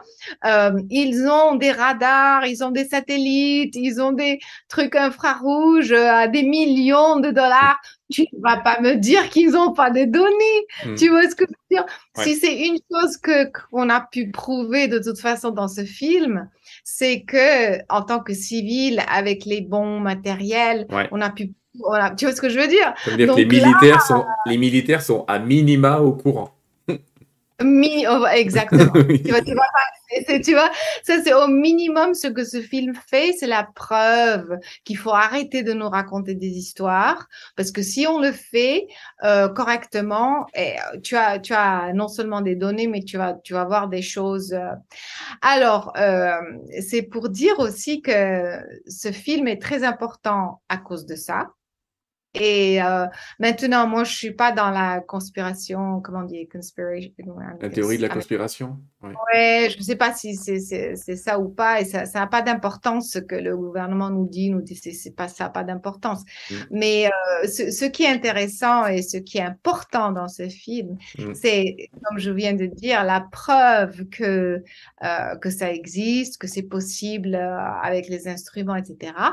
Mais surtout, ce qui s'est passé, c'est que euh, cette, es- cette espèce de déchirure, cette espèce d'ouverture, alors bon, les gens le, vont le voir dans le film, mais euh, finalement, c'est une espèce, euh, oui, on voit une espèce de nuage qui ouvre, puis on voit des objets, des objets carrément qui sortent. Alors, euh, bien sûr, n'oublie pas, ce sont des scientifiques qui sont avec nous. Donc, ils vont pas tout de suite dire, ah, c'est un ovni, on va, on va Il étudier. conclut pas. ouais. Mm. Ouais, bien sûr. euh, C'est-à-dire que ils vont pas tout de suite arriver à des conclusions comme ça. Ils vont, euh, ils vont bien étudier la chose. Ils vont vérifier avec la NASA. Ils vont vérifier peut-être c'est des radiations, peut-être que c'est ci, que c'est ça. Et finalement, c'est c'est rien. Euh, personne n'arrive à trouver une, euh, une explication euh, sur ces objets. Il y, a, il y a entre 50 et 100 objets qui carrément sortent d'un espèce de, de Ouais, de- de nuage porte- oui, de- je sais pas comment l'appeler, tu as raison de dire déchirure au portail. Ouais. qui ouvre et qui se ferme. Ah, Qu'est-ce qu'on appelle ça? Alors, on l'a appelé trou de verre. Ça n'a pas été prouvé. euh, enfin, on- on- enfin, les scientifiques ne savent pas ce que qu'est-ce que c'est. un Enfin, on, connaît le Un concept. trou de verre, bien on connaît la théorie, donc un trou de verre, ce serait un passage entre deux dimensions qui permet de un petit peu de court-circuiter le temps et l'espace pour nos amis qui nous écoutent. Donc c'est quand même euh, très conceptuel, effectivement. Euh, C'est quelque chose qui a été conceptualisé, mais entre guillemets, jamais visualisé. Oui, exactement. Non, mais, mais même Einstein nous dit que c'était possible. Euh, the Mm. Rosen-Einstein Bridge, c'est que deux points se, se collapsent et que Ouais. c'est-à-dire que c'est-à-dire ils en, ils en parlent même du point de vue physique que c'est possible, c'est possible. Mais est-ce qu'on a pu le capter sur en caméra? Je, ça, je- personne n'a jamais vu. Ouais, Est-ce qu'on l'a fait? Est-ce que c'est possible? Euh, je sais pas, parce qu'on on sait pas, tu vois, personne ne l'a capté. Militairement, peut-être, avec l'expérience de Philadelphie, on va dire, mais pas, euh, pas, pas humainement. Moi, ce qui m'intéresse humainement, Caroline, si tu veux bien, c'est. Parce qu'on on le voit évidemment dans le film, mais c'est la réaction de William Shatner. Oui. C'est. euh, en- entre faire des films où il simule des ovnis matin, midi et soir et, et en voir en vrai, est-ce que tu trouves qu'il avait été euh, normalement étonné, super étonné, ou comment tu l'as senti? Oui, et très, ce qui est intéressant avec William Shatner, c'est que, et bon, n'oublie pas, c'est pas, c'était pas, c'est pas un script, c'est pas un scénario, c'est pas, donc, euh, donc il était lui-même Et, euh, et, il était vraiment spontanément, il était choqué. Bah, tu vois dans le dans l'avance ouais. Et, et d'ailleurs, quand on filmait dans le studio, c'était on, on rigolait parce que il n'arrivait pas, il disait des choses, it's crazy, pendant, pendant cinq minutes, il sortait des trucs. Enfin, bon, moi, j'ai pris euh, les plus sympas, mais mm. euh, il était vraiment, vraiment étonné et, et, euh, et choqué. Et, et, lui, ce, ce que j'aime bien en lui, c'est que je sais pas s'il croit vraiment, est-ce que c'est des ovnis, des extraterrestres, etc. Il sait il croit vraiment que, bien sûr, qu'il y a plus que nous, enfin, que, que bien sûr que l'univers a beaucoup de choses à offrir, c'est sûr, il n'y a pas que nous. Euh, mais il est très intéressé par les mystères, comment ça marche, tu vois? Donc, c'est pour ça, il, met, il, le met toujours dans le contexte de, de l'humain qui ne connaît pas grand-chose, tu vois? Donc, ça fait un point de vue philosophique euh, assez intéressant.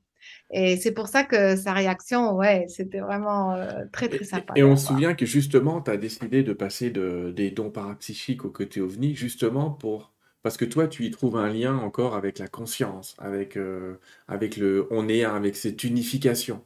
Et euh, je suis désolé de te le dire, mais tu l'as peut-être pensé. Moi, je reste persuadé que ton intention de les voir a peut-être aussi provoqué leur arrivée. On n'en sait rien, en fait. Oui, exactement.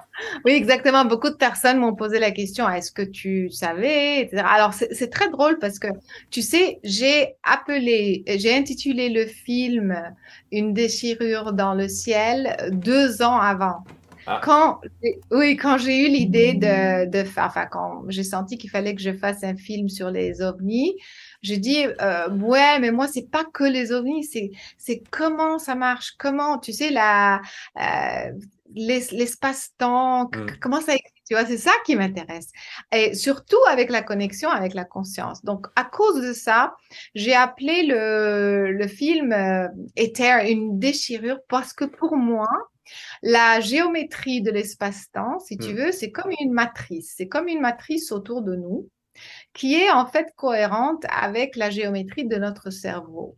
Et donc, euh, quand on fait un travail de conscience, et que on, est dans une espèce de méditation, tous les points zéros, si tu veux, hmm. de la géométrie du cerveau et du corps deviennent cohérents avec cette matrice de, de l'espace-temps la, matrice de l'espace-temps autour de nous. Je, bon, je, parle rapidement parce que j'enseigne ça dans mes cours, mais si tu peux visualiser que le corps humain, bon, est géométrique, ça c'est pas nouveau, tout le monde le sait, mais cette géométrie est, est parfaitement cohérente, c'est-à-dire symétrique et cohérente avec une c'est comme les fractals, comme les fractals, tu sais.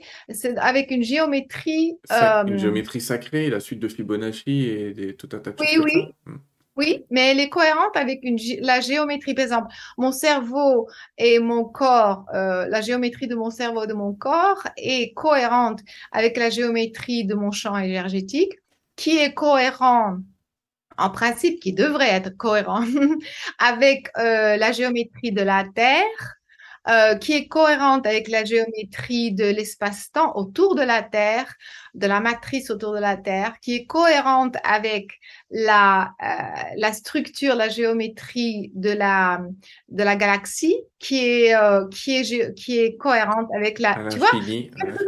Voilà. Mais il y a une, c'est une question de cohérence. C'est-à-dire que quand je suis en parfait alignement, on parlait de ça quand j'avais 5 ans.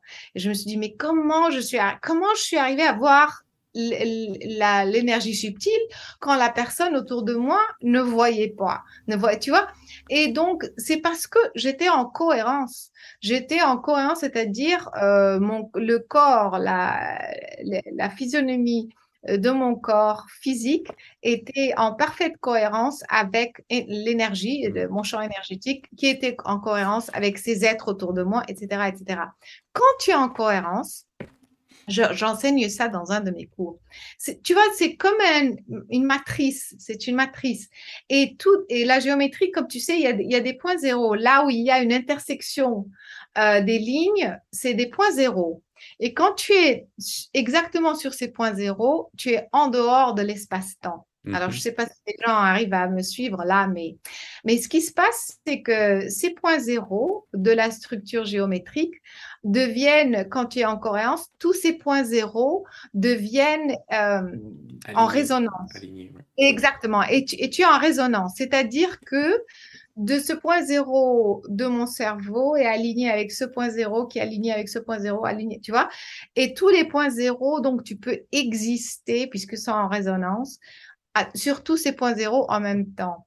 Donc c'est là que tu communiques avec quelqu'un des Pléiades ou quelqu'un instantanément, que tu reçois un message instantané parce que tu es dans ces, tu vois, tu es en dehors de l'espace-temps. Je ne sais pas si c'est clair. Non, non, je comprends ce que tu veux dire, c'est que il y a un moment, on rejoint une structure qui, qui dépasse notre dimension, et que cette structure, en dépassant notre dimension, elle dépasse celle du temps, et que c'est comme si on retournait dans un tout global, on plonge dans un cloud où tout existe déjà, et en fait, c'est la lecture dans ce nuage d'informations qui s'apprend, en fait.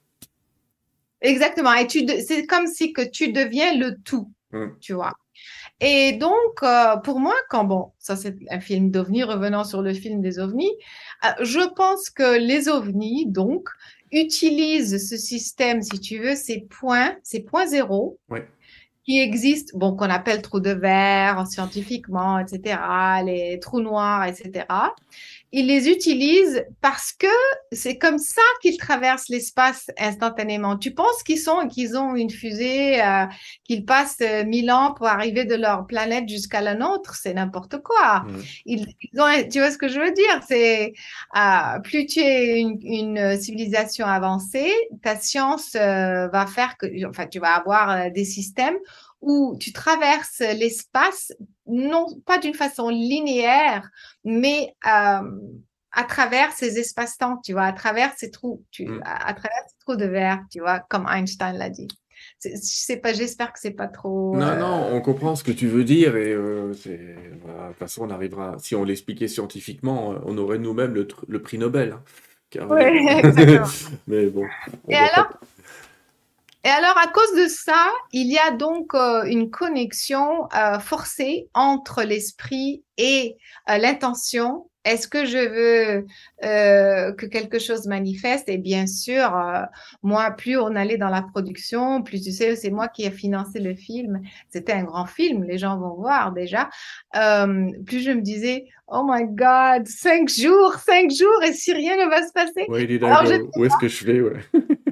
Alors j'étais là en communication. Allez, vous allez, vous allez venir, montrez-moi une chose, une chose intéressante parce que c'est un gros truc là qu'on fait. Et alors, euh, j'ai eu la, donc, euh, l'idée, enfin, la guidance que ça serait, c'est ce qui est intéressant pour les Français, le 14 juillet. Et alors, on a planifié l'expédition que ce soit la semaine du 12 au 16 juillet. Mmh Et euh, exactement, donc euh, le premier jour, euh, ça a été perdu avec pour installer enfin la logistique, etc. Et exactement le 14 juillet, c'était la première anomalie qui a apparu. Et, j'étais là, ah génial, merci les amis. et donc, mais ce qui se passait, c'est que les scientifiques euh, avec qui je travaillais, ils n'étaient pas du tout conscients. Enfin, on parle pas de la conscience, on fait le truc très carré, mmh. très scientifique. On veut pas de trucs euh, euh spirituels, ésotériques, ouais, tout ça. Ah non non non, Alors moi, j'étais là dans ma chambre d'hôtel, tu vois, toute seule, le jour d'avant, parlant, mais allez mes amis, vous venez ou quoi? Et bien sûr, euh, enfin, bien sûr, on a fini par, euh, par avoir des choses extraordinaires, donc euh, ça devait se faire. Mmh. Ça n'avait jamais été fait. Et je suis sûre, comme tu l'as dit, s'il n'y avait pas cette connexion, je ne sais pas, vraiment. En tu, tu, tu l'as fait scientifiquement. Je me souviens d'avoir vu d'autres reportages avec un Américain assez grand dont j'ai oublié le nom, qui prétend communiquer avec les extraterrestres et qui, lui, effectivement, arrive à les appeler. Et quand il les appelle, les gens voit des trucs apparaître. Donc on a quand même cette communication.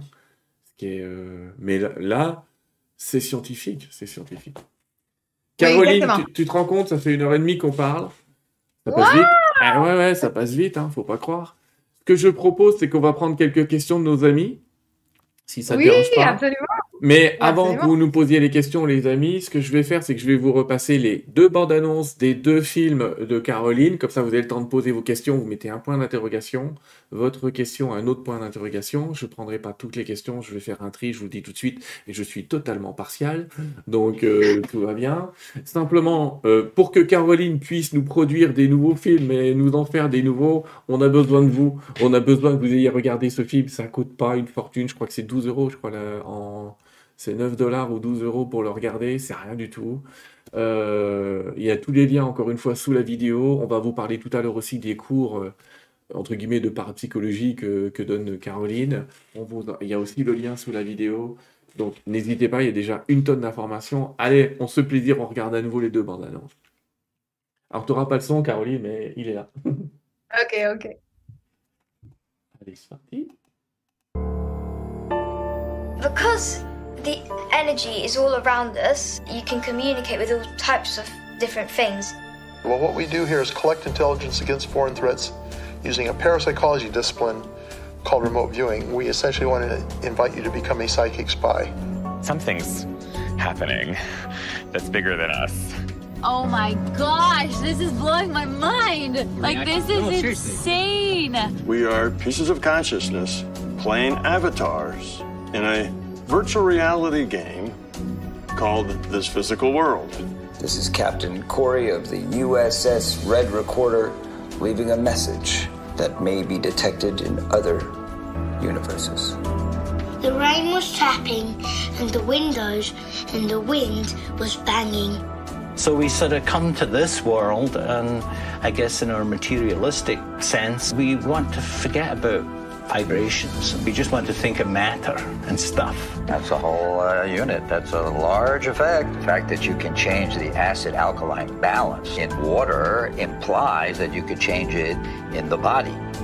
This is what this is about mind over matter.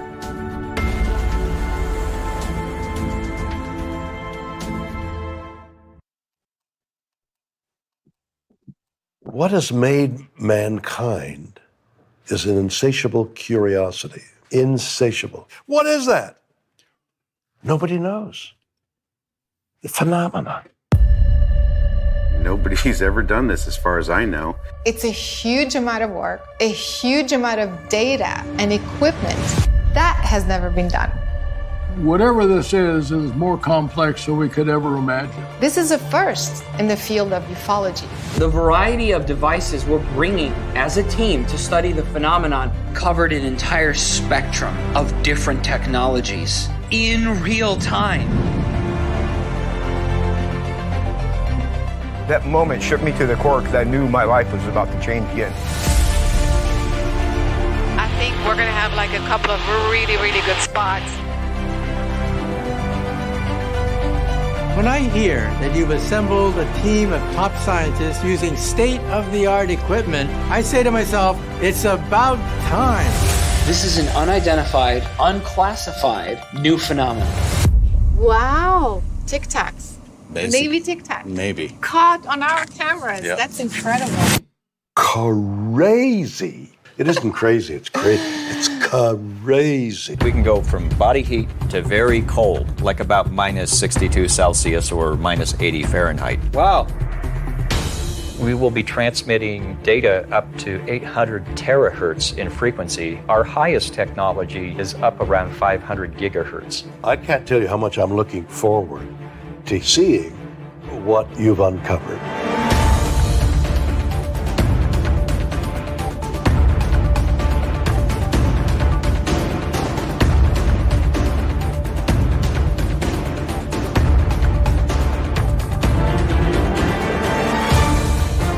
Triangulating and converging at two points, the same object. It's fading. It's gone. It's gone. It's gone. It's friggin' gone.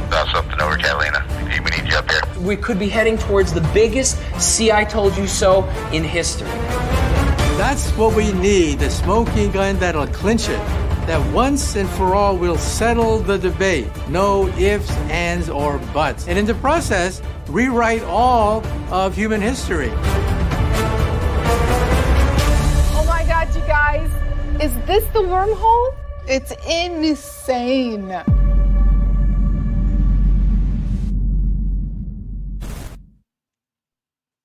Franchement, moi, je la regarderai plusieurs fois, la bande-annonce. Mais bon, euh, ok, c'est c'est fou. C'est la première fois que j'ai envie de revoir une bande-annonce.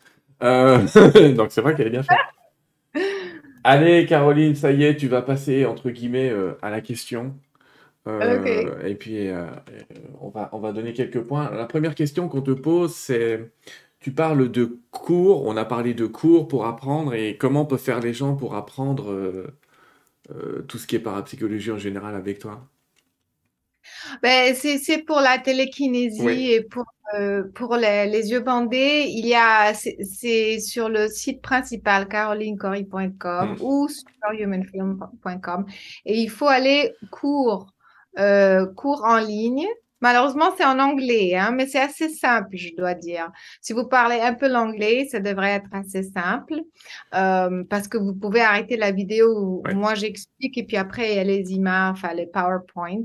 Mm. Et euh, vous allez au cours qui s'appelle Superhuman et vous allez voir euh, donc la description euh, du cours et voilà. Et vous le prenez en ligne, vous téléchargez, vous les regardez quand vous voulez. D'accord, ok. Euh, et, et, et en français, qu'est-ce qui existe comme cours?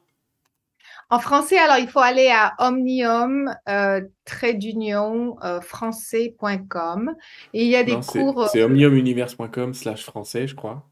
J'avais regardé tout à l'heure, ça redirige, Ah. en fait, quand tu dis ça redirige à l'endroit là. Mais... Ah, d'accord, d'accord. Oui, Mm. mais si tu, si tu écris omnium-français.com, ça Ça va t'amener. ouais. Ça marche aussi. Et alors euh, là, j'ai des cours de guérison, une un cours euh, magnifique parce que j'ai plusieurs systèmes de, de guérison. C'est, pas, enfin, c'est assez, c'est assez complexe, mais c'est très, très intéressant. On comprend beaucoup de choses. Euh, j'ai le système de la guidance, j'ai un système euh, pour comment euh, savoir les blocages euh, subconscients qu'on a euh, qui nous empêchent de, de créer. Parce que tu sais, euh, on parle beaucoup d'être positif et de, de dire des choses, euh, je veux créer euh, l'abondance, une relation, une maison, etc. Mais on ne se rend pas compte que le subconscient, en même temps, est en train de dire, euh, je ne suis pas capable, euh, ça va jamais se faire, etc. Alors, comment savoir ce que le subconscient est en train de créer? Euh, c'est une série aussi qui est sur le site français. Et aussi, il y a beaucoup de, il y a beaucoup de séances euh, de guérison, c'est-à-dire des, des séances de reprogrammation. Parce que la méthode Omnium est basée sur le fait que tout est in- euh, information. Et donc, l'ADN, c'est de l'information. euh, le corps, les cellules sont pleines d'informations. Donc, si on sait ce qui va pas, on va à la cause euh, primaire du problème et on change l'information. Donc, c'est une reprogrammation des cellules et c'est tout ça dans le, sur le site français.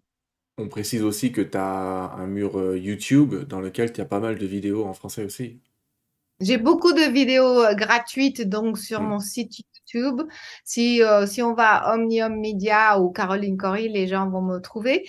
Et j'ai toute une playlist tout en français, plein de choses magnifiques. Il faut tout le monde, euh, il faut que, que les personnes euh, aillent voir ça. euh, c'est complètement gratuit.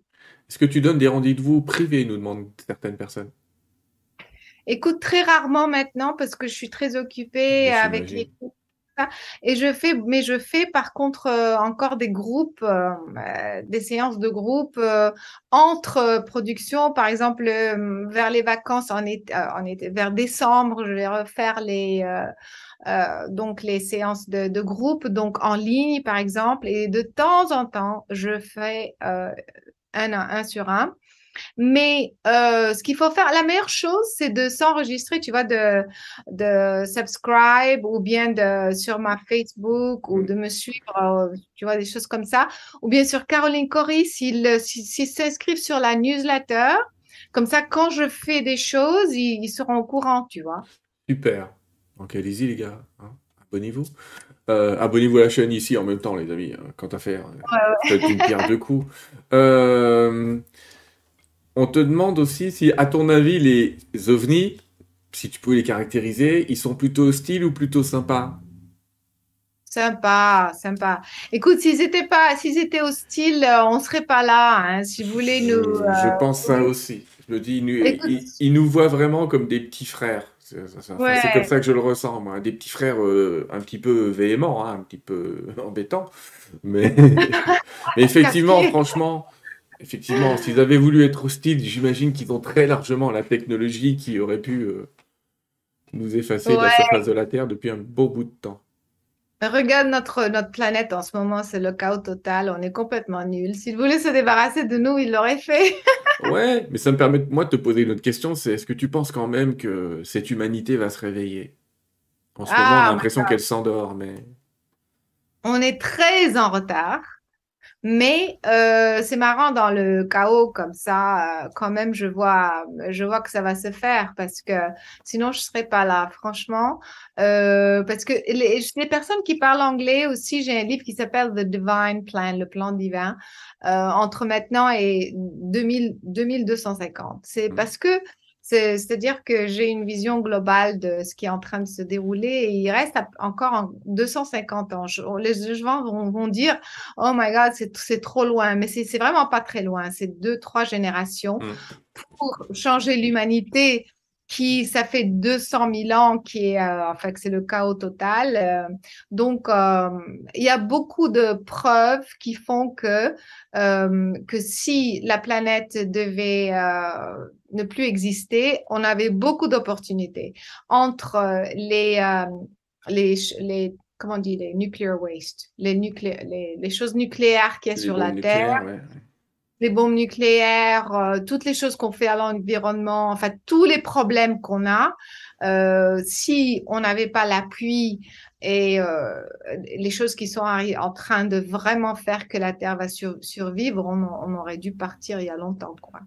Oui, et je pense aussi qu'on a de l'aide un peu extraterrestre euh, de temps en temps. Exactement. C'est pas du tout impossible. Euh, dans Superhuman, euh, question de Christine, peut-on influencer une personne à distance? Est-ce que tu as déjà essayé, toi? Bien sûr, mais bien sûr qu'on peut.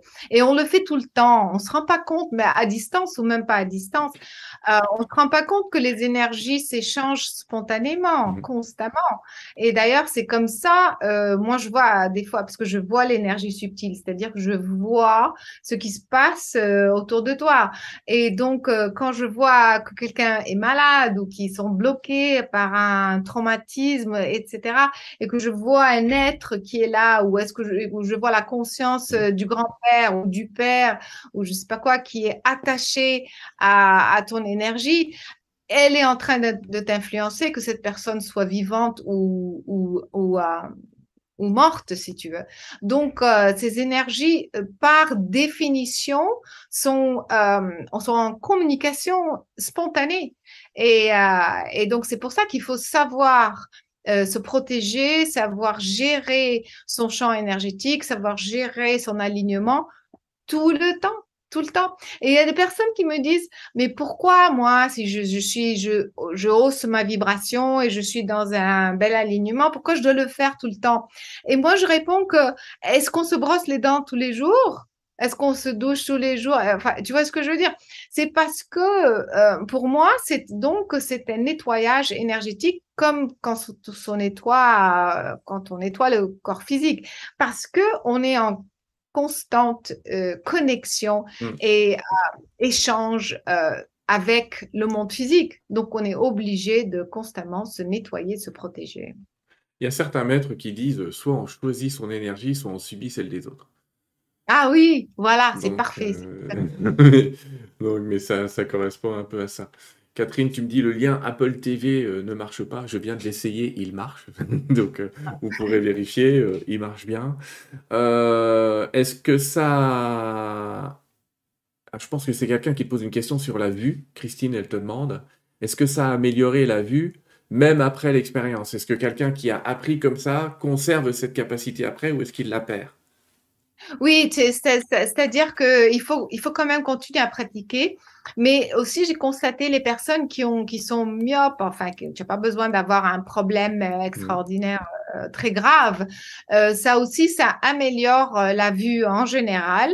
Mais il faut vraiment, je, je veux vraiment euh, être très franche. Il- c'est un, entraînement assez, euh, enfin, pas difficile, mais il, faut vraiment s'y mettre, si tu veux, pour avoir de bons résultats. Et après, il faut un minimum, c'est comme l'exercice, tu vois, tu fais, tu de la musculation, tu, tu, es en super forme, et après, si tu fais plus jamais, euh, tu vois.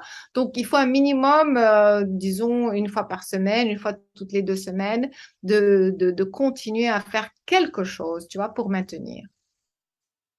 Et là, je vais compléter en disant les, les circuits neuronaux de notre cerveau ont besoin d'être euh, entraînés euh, régulièrement, sinon ils se reconnectent différemment et, et on perd des morceaux. C'est pour ça que continuez à lire, continuez à apprendre, continuez à savoir toute votre vie, euh, parce que, croyez-moi, vous investissez largement sur votre vieil âge. Lorraine demande, Caroline, est-ce que vous avez toujours eu la capacité de rentrer en contact ou d'entendre les entités qui vous parlent, vous envoient des messages, ou est-ce que vous vous y êtes entraîné pour y parvenir? Tu as répondu les deux quelque part tout à l'heure.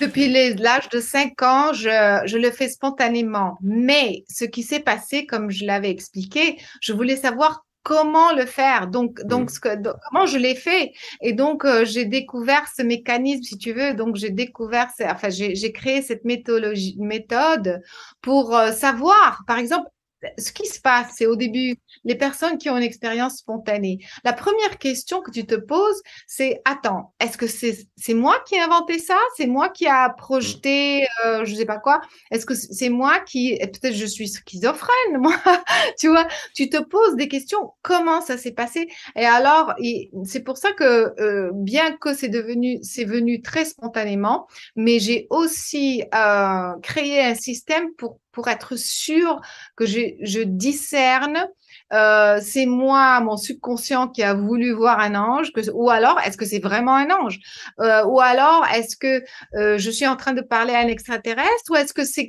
une autre entité qui est en train de me faire imaginer que c'est un extraterrestre qui est sympa qui me parle, tu vois? Donc comment discerner? Ça c'est un problème très important qu'il faut gérer depuis le début. Donc c'est ça, c'est ça le, le, le, cours que j'ai fait, maîtriser la, le système de guidance.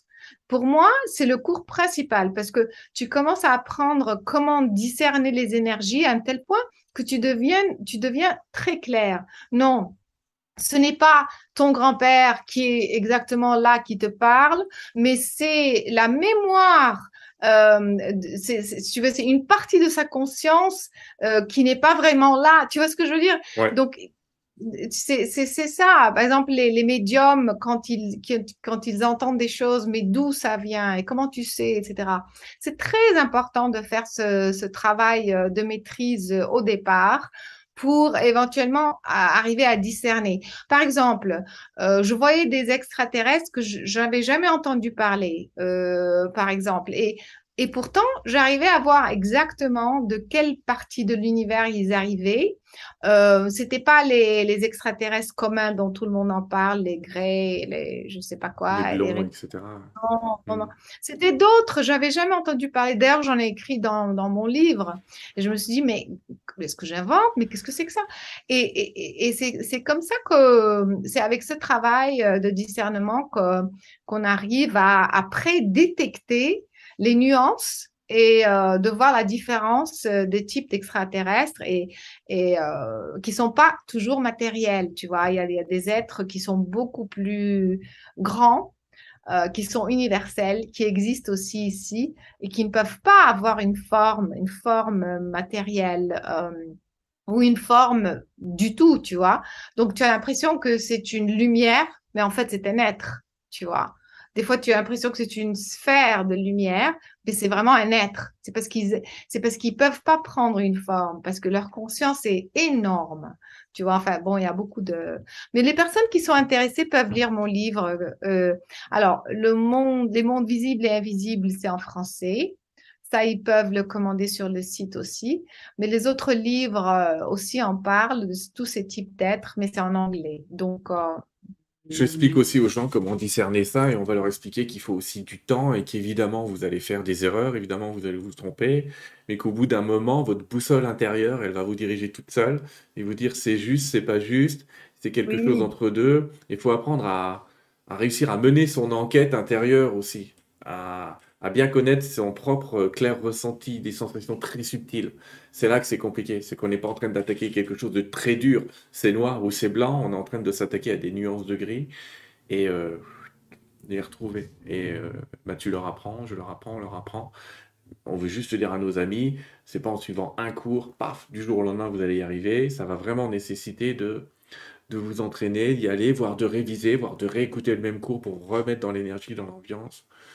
Et euh, je suis sûr que tu les accompagnes sans problème. Oui, par euh, exemple, euh, parce que par exemple, quand j'ai fait la méditation, euh, j'ai créé une méditation qui s'appelle Connexion à la source, qui est aussi en français d'ailleurs. Et je voulais juste dire que quand au début, quand je, donc je voulais discerner, trouver le mécanisme, etc. Je parlais, mais je les, les, les personnes parlaient de méditation. Et je me disais, et il y a des personnes qui disaient, mais je suis dans l'univers, etc. Et je me disais, mais comment ils savent où ils sont? Comment comment comment tu sais? Si tu n'as pas une, euh, un point de référence. Et alors, je me suis entraînée, j'ai mis des jours et des jours et des jours et des jours à m'entraîner. Bon, si mon champ énergétique est large et, à cette vibration, qu'est-ce que je ressens? Est-ce que quand je, je me fusionne avec l'arbre, par exemple la nature, qu'est-ce que je ressens? Bon, je me sens beaucoup plus euh, espacée, je me sens très bien. Mais après, mais ce n'est pas la même chose quand je me fusionne avec la Terre, ce n'est pas la même sensation. Quand je me fusionne avec la Lune, c'est, encore c'est une différence subtile, c'est pas la même chose. Après, quand je me je me fusionne avec euh, Mars, euh, la, les, tu vois, un autre être ou bien la constellation, le, je veux dire la, la galaxie, à chaque fois, c'est une autre nuance, à chaque fois, c'est un degré de vibration qui est différent. Et à la fin, je me suis fusionnée avec l'univers entier. Et là, j'ai pu voir, ah, ok, mais ça, c'est pas la même chose que ça, tu vois. Mais si tu ne connais que de la nature, par exemple, et ça, ça va très bien, tu te sens très bien, Ouais, mais tu vois, tu n'as pas le point de référence des, des autres euh, types de vibrations. Donc, c'est ce genre de discernement qui est très important. C'est difficile. Qu'est-ce que tu dirais à quelqu'un comme Pascal qui nous dit Moi, je suis complètement ouvert d'esprit, complètement dans la spiritualité, mais j'ai des demandes sincères envers l'univers depuis dix ans, mais j'arrive pas à développer mes facultés oui, tu commences d'abord euh, par euh, sortir les blocages. Hein. Tout le monde a ses facultés, c'est pour ça. D'abord, regarde le film. oui, moi j'ai envie de dire ça débloque pas mal et ça. Oui, oui, oui, parce que, parce que vraiment, ça inspire pour montrer que tout le monde est capable, qu'on est né. je pense avec... Caroline, je pense qu'il sait qu'on en est capable, mais euh, quels sont, juste, on va pas s'enfoncer dans le cas par cas, mais quels sont les types de blocages qu'on peut rencontrer?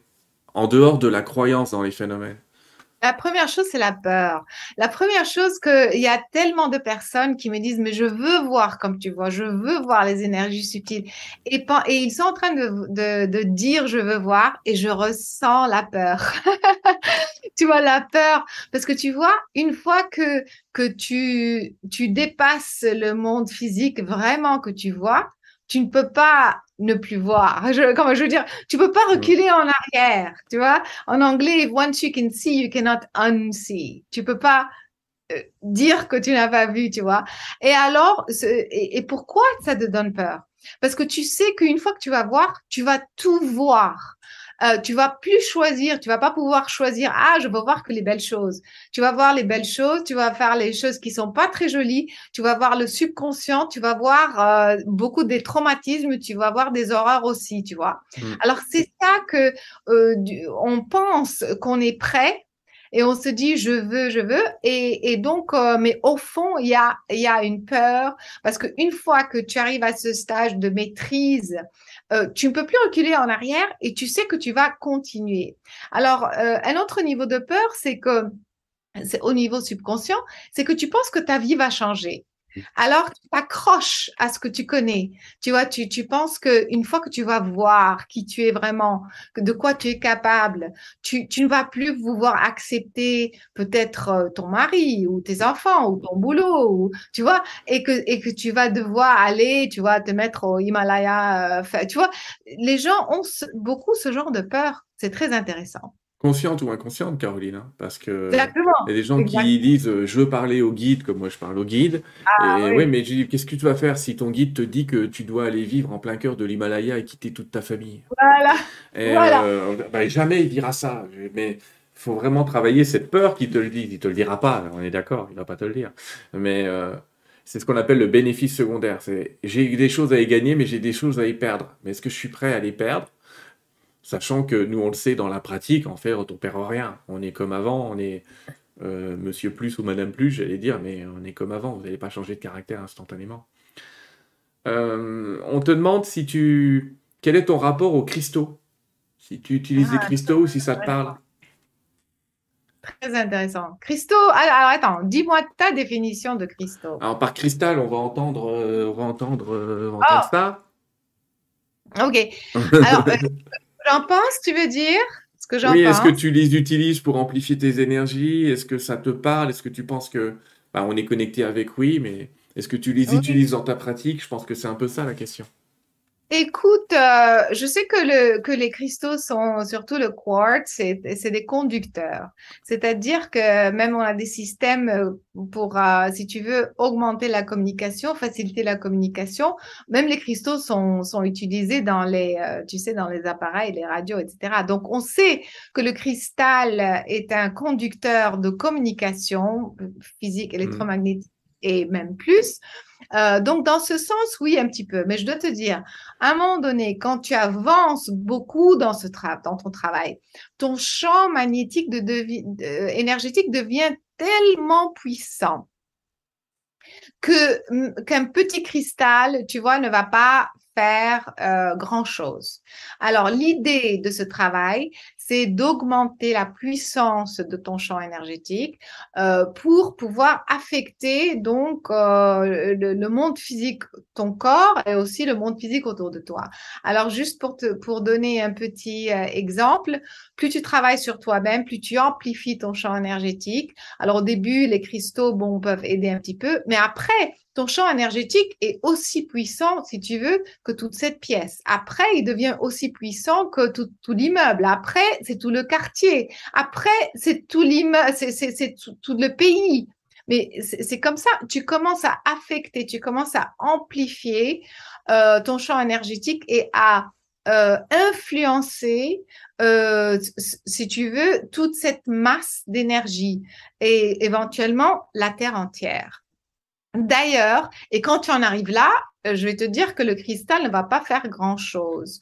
Et euh, voilà, parce que tu, tu, vois, tu, es le cristal toi-même, tu, es- tu, as la puissance de toute la Terre. Et d'ailleurs, c'est là, où, tu sais, les maîtres, euh, on pense qu'il faut avoir beaucoup d'humains qui deviennent tellement évolués pour pouvoir atténuer le mal ou euh, je sais pas quoi de la terre. Moi, je crois pas que c'est ça. Je crois que une seule personne, une seule, la, la conscience d'une seule personne sur terre Mm. peut être assez puissante pour neutraliser les autres 7 milliards. C'est ce que je crois.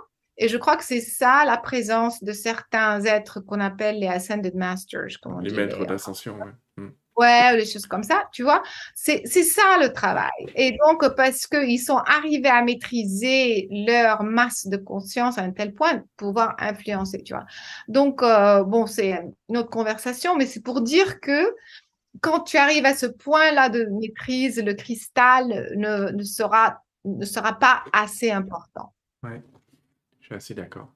Et après, euh, quand paradoxalement, quand on est un maître d'ascension, on n'a pas forcément envie de changer la réalité. On sait qu'on pourrait le faire, mais il y a autre chose qui montre que tout a un sens et qu'il y a une place quand même dans cette histoire-là. Caroline, je vais te poser une dernière question avant qu'on conclue tranquillement. Déjà, je, voudrais t'en- euh, je te laisserai la place tout à l'heure, mais je te remercie de ton français, de ta gentillesse, de ton humilité, de ta simplicité. C'est rare, donc j'en profite pour te le dire. Merci. Euh, et la question qu'on pose, c'est Caroline, quelle est ton expérience la plus étonnante ou bien une anecdote qui te plairait de nous partager? Quel est le truc où tu dis euh, ça, ça m'a euh, pouf, étonné? Quel est ton waouh, toi? Tu veux dire de ce que moi j'ai, des choses que, De ta me sont connu toi? Ouais, ouais, ouais. Euh, enfin, si je peux dire, je peux en parler de deux rapidement parce que la première, c'était quand j'étais très petite et c'est ça qui m'a donc amené à toute cette histoire.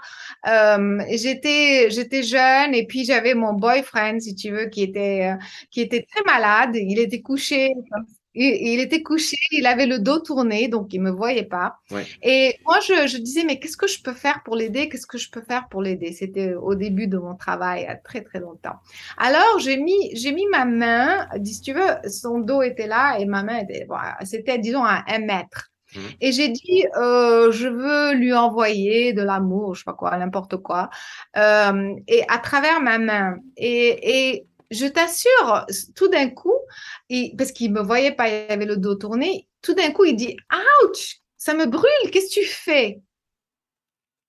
Alors, alors, il y avait cette distance entre ma main et son dos. Il s'est retourné, il a dit Tu m'as brûlé. Alors là, hmm. ça m'a fait un truc, j'étais choquée. J'ai dit, attends, qu'est-ce que, qu'est-ce que j'ai fait là? Tu vois Alors, euh, c'est, à ce moment-là que je me suis rendu compte euh, qu'il y avait tout ce genre de choses qui, qui se passent. Et donc, ça m'a fait peur. Tu vois Donc, c'est.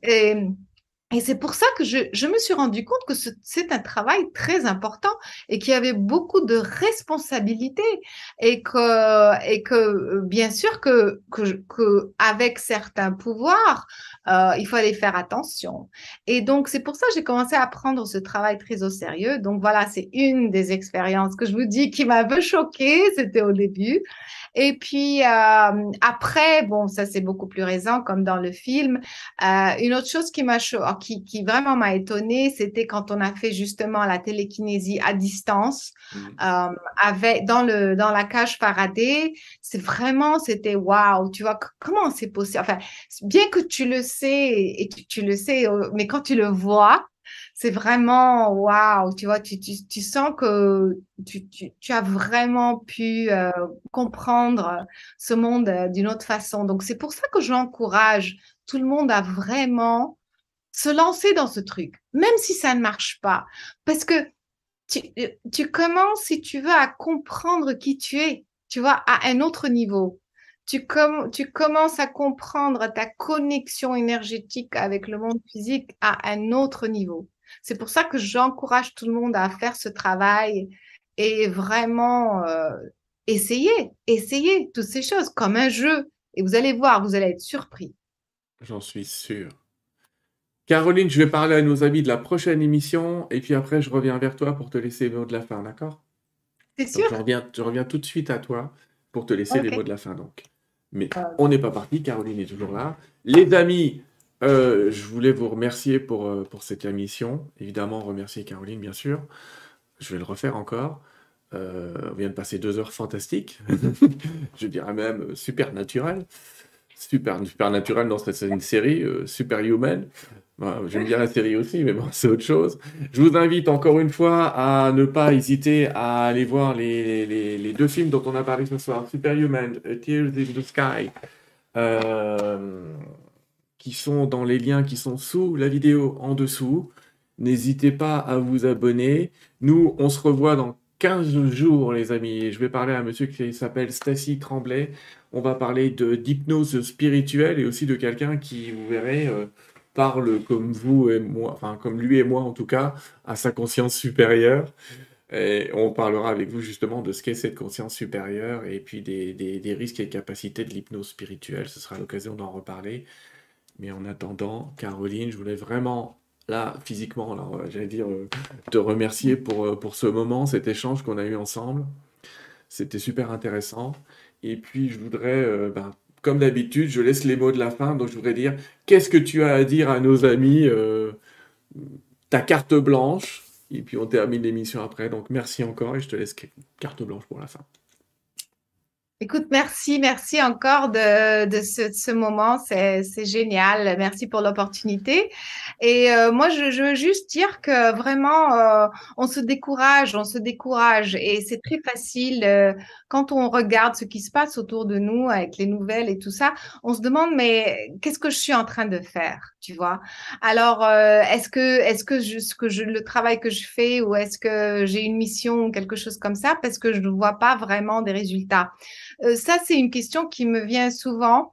Et je dois dire que euh, votre travail, le fait que vous soyez là sur Terre, incarné, conscient et demandant, si tu veux, ayant l'intention de créer à un autre niveau, déjà rien que ça, vous êtes en train de contribuer. Alors c'est difficile parce que nous, on veut voir le résultat, on veut voir la cause et l'effet tout de suite, si tu veux. Mais il faut comprendre qu'on fait partie, qu'on est multidimensionnel. Donc euh, c'est pas forcément linéaire, c'est pas aussi simple que ça.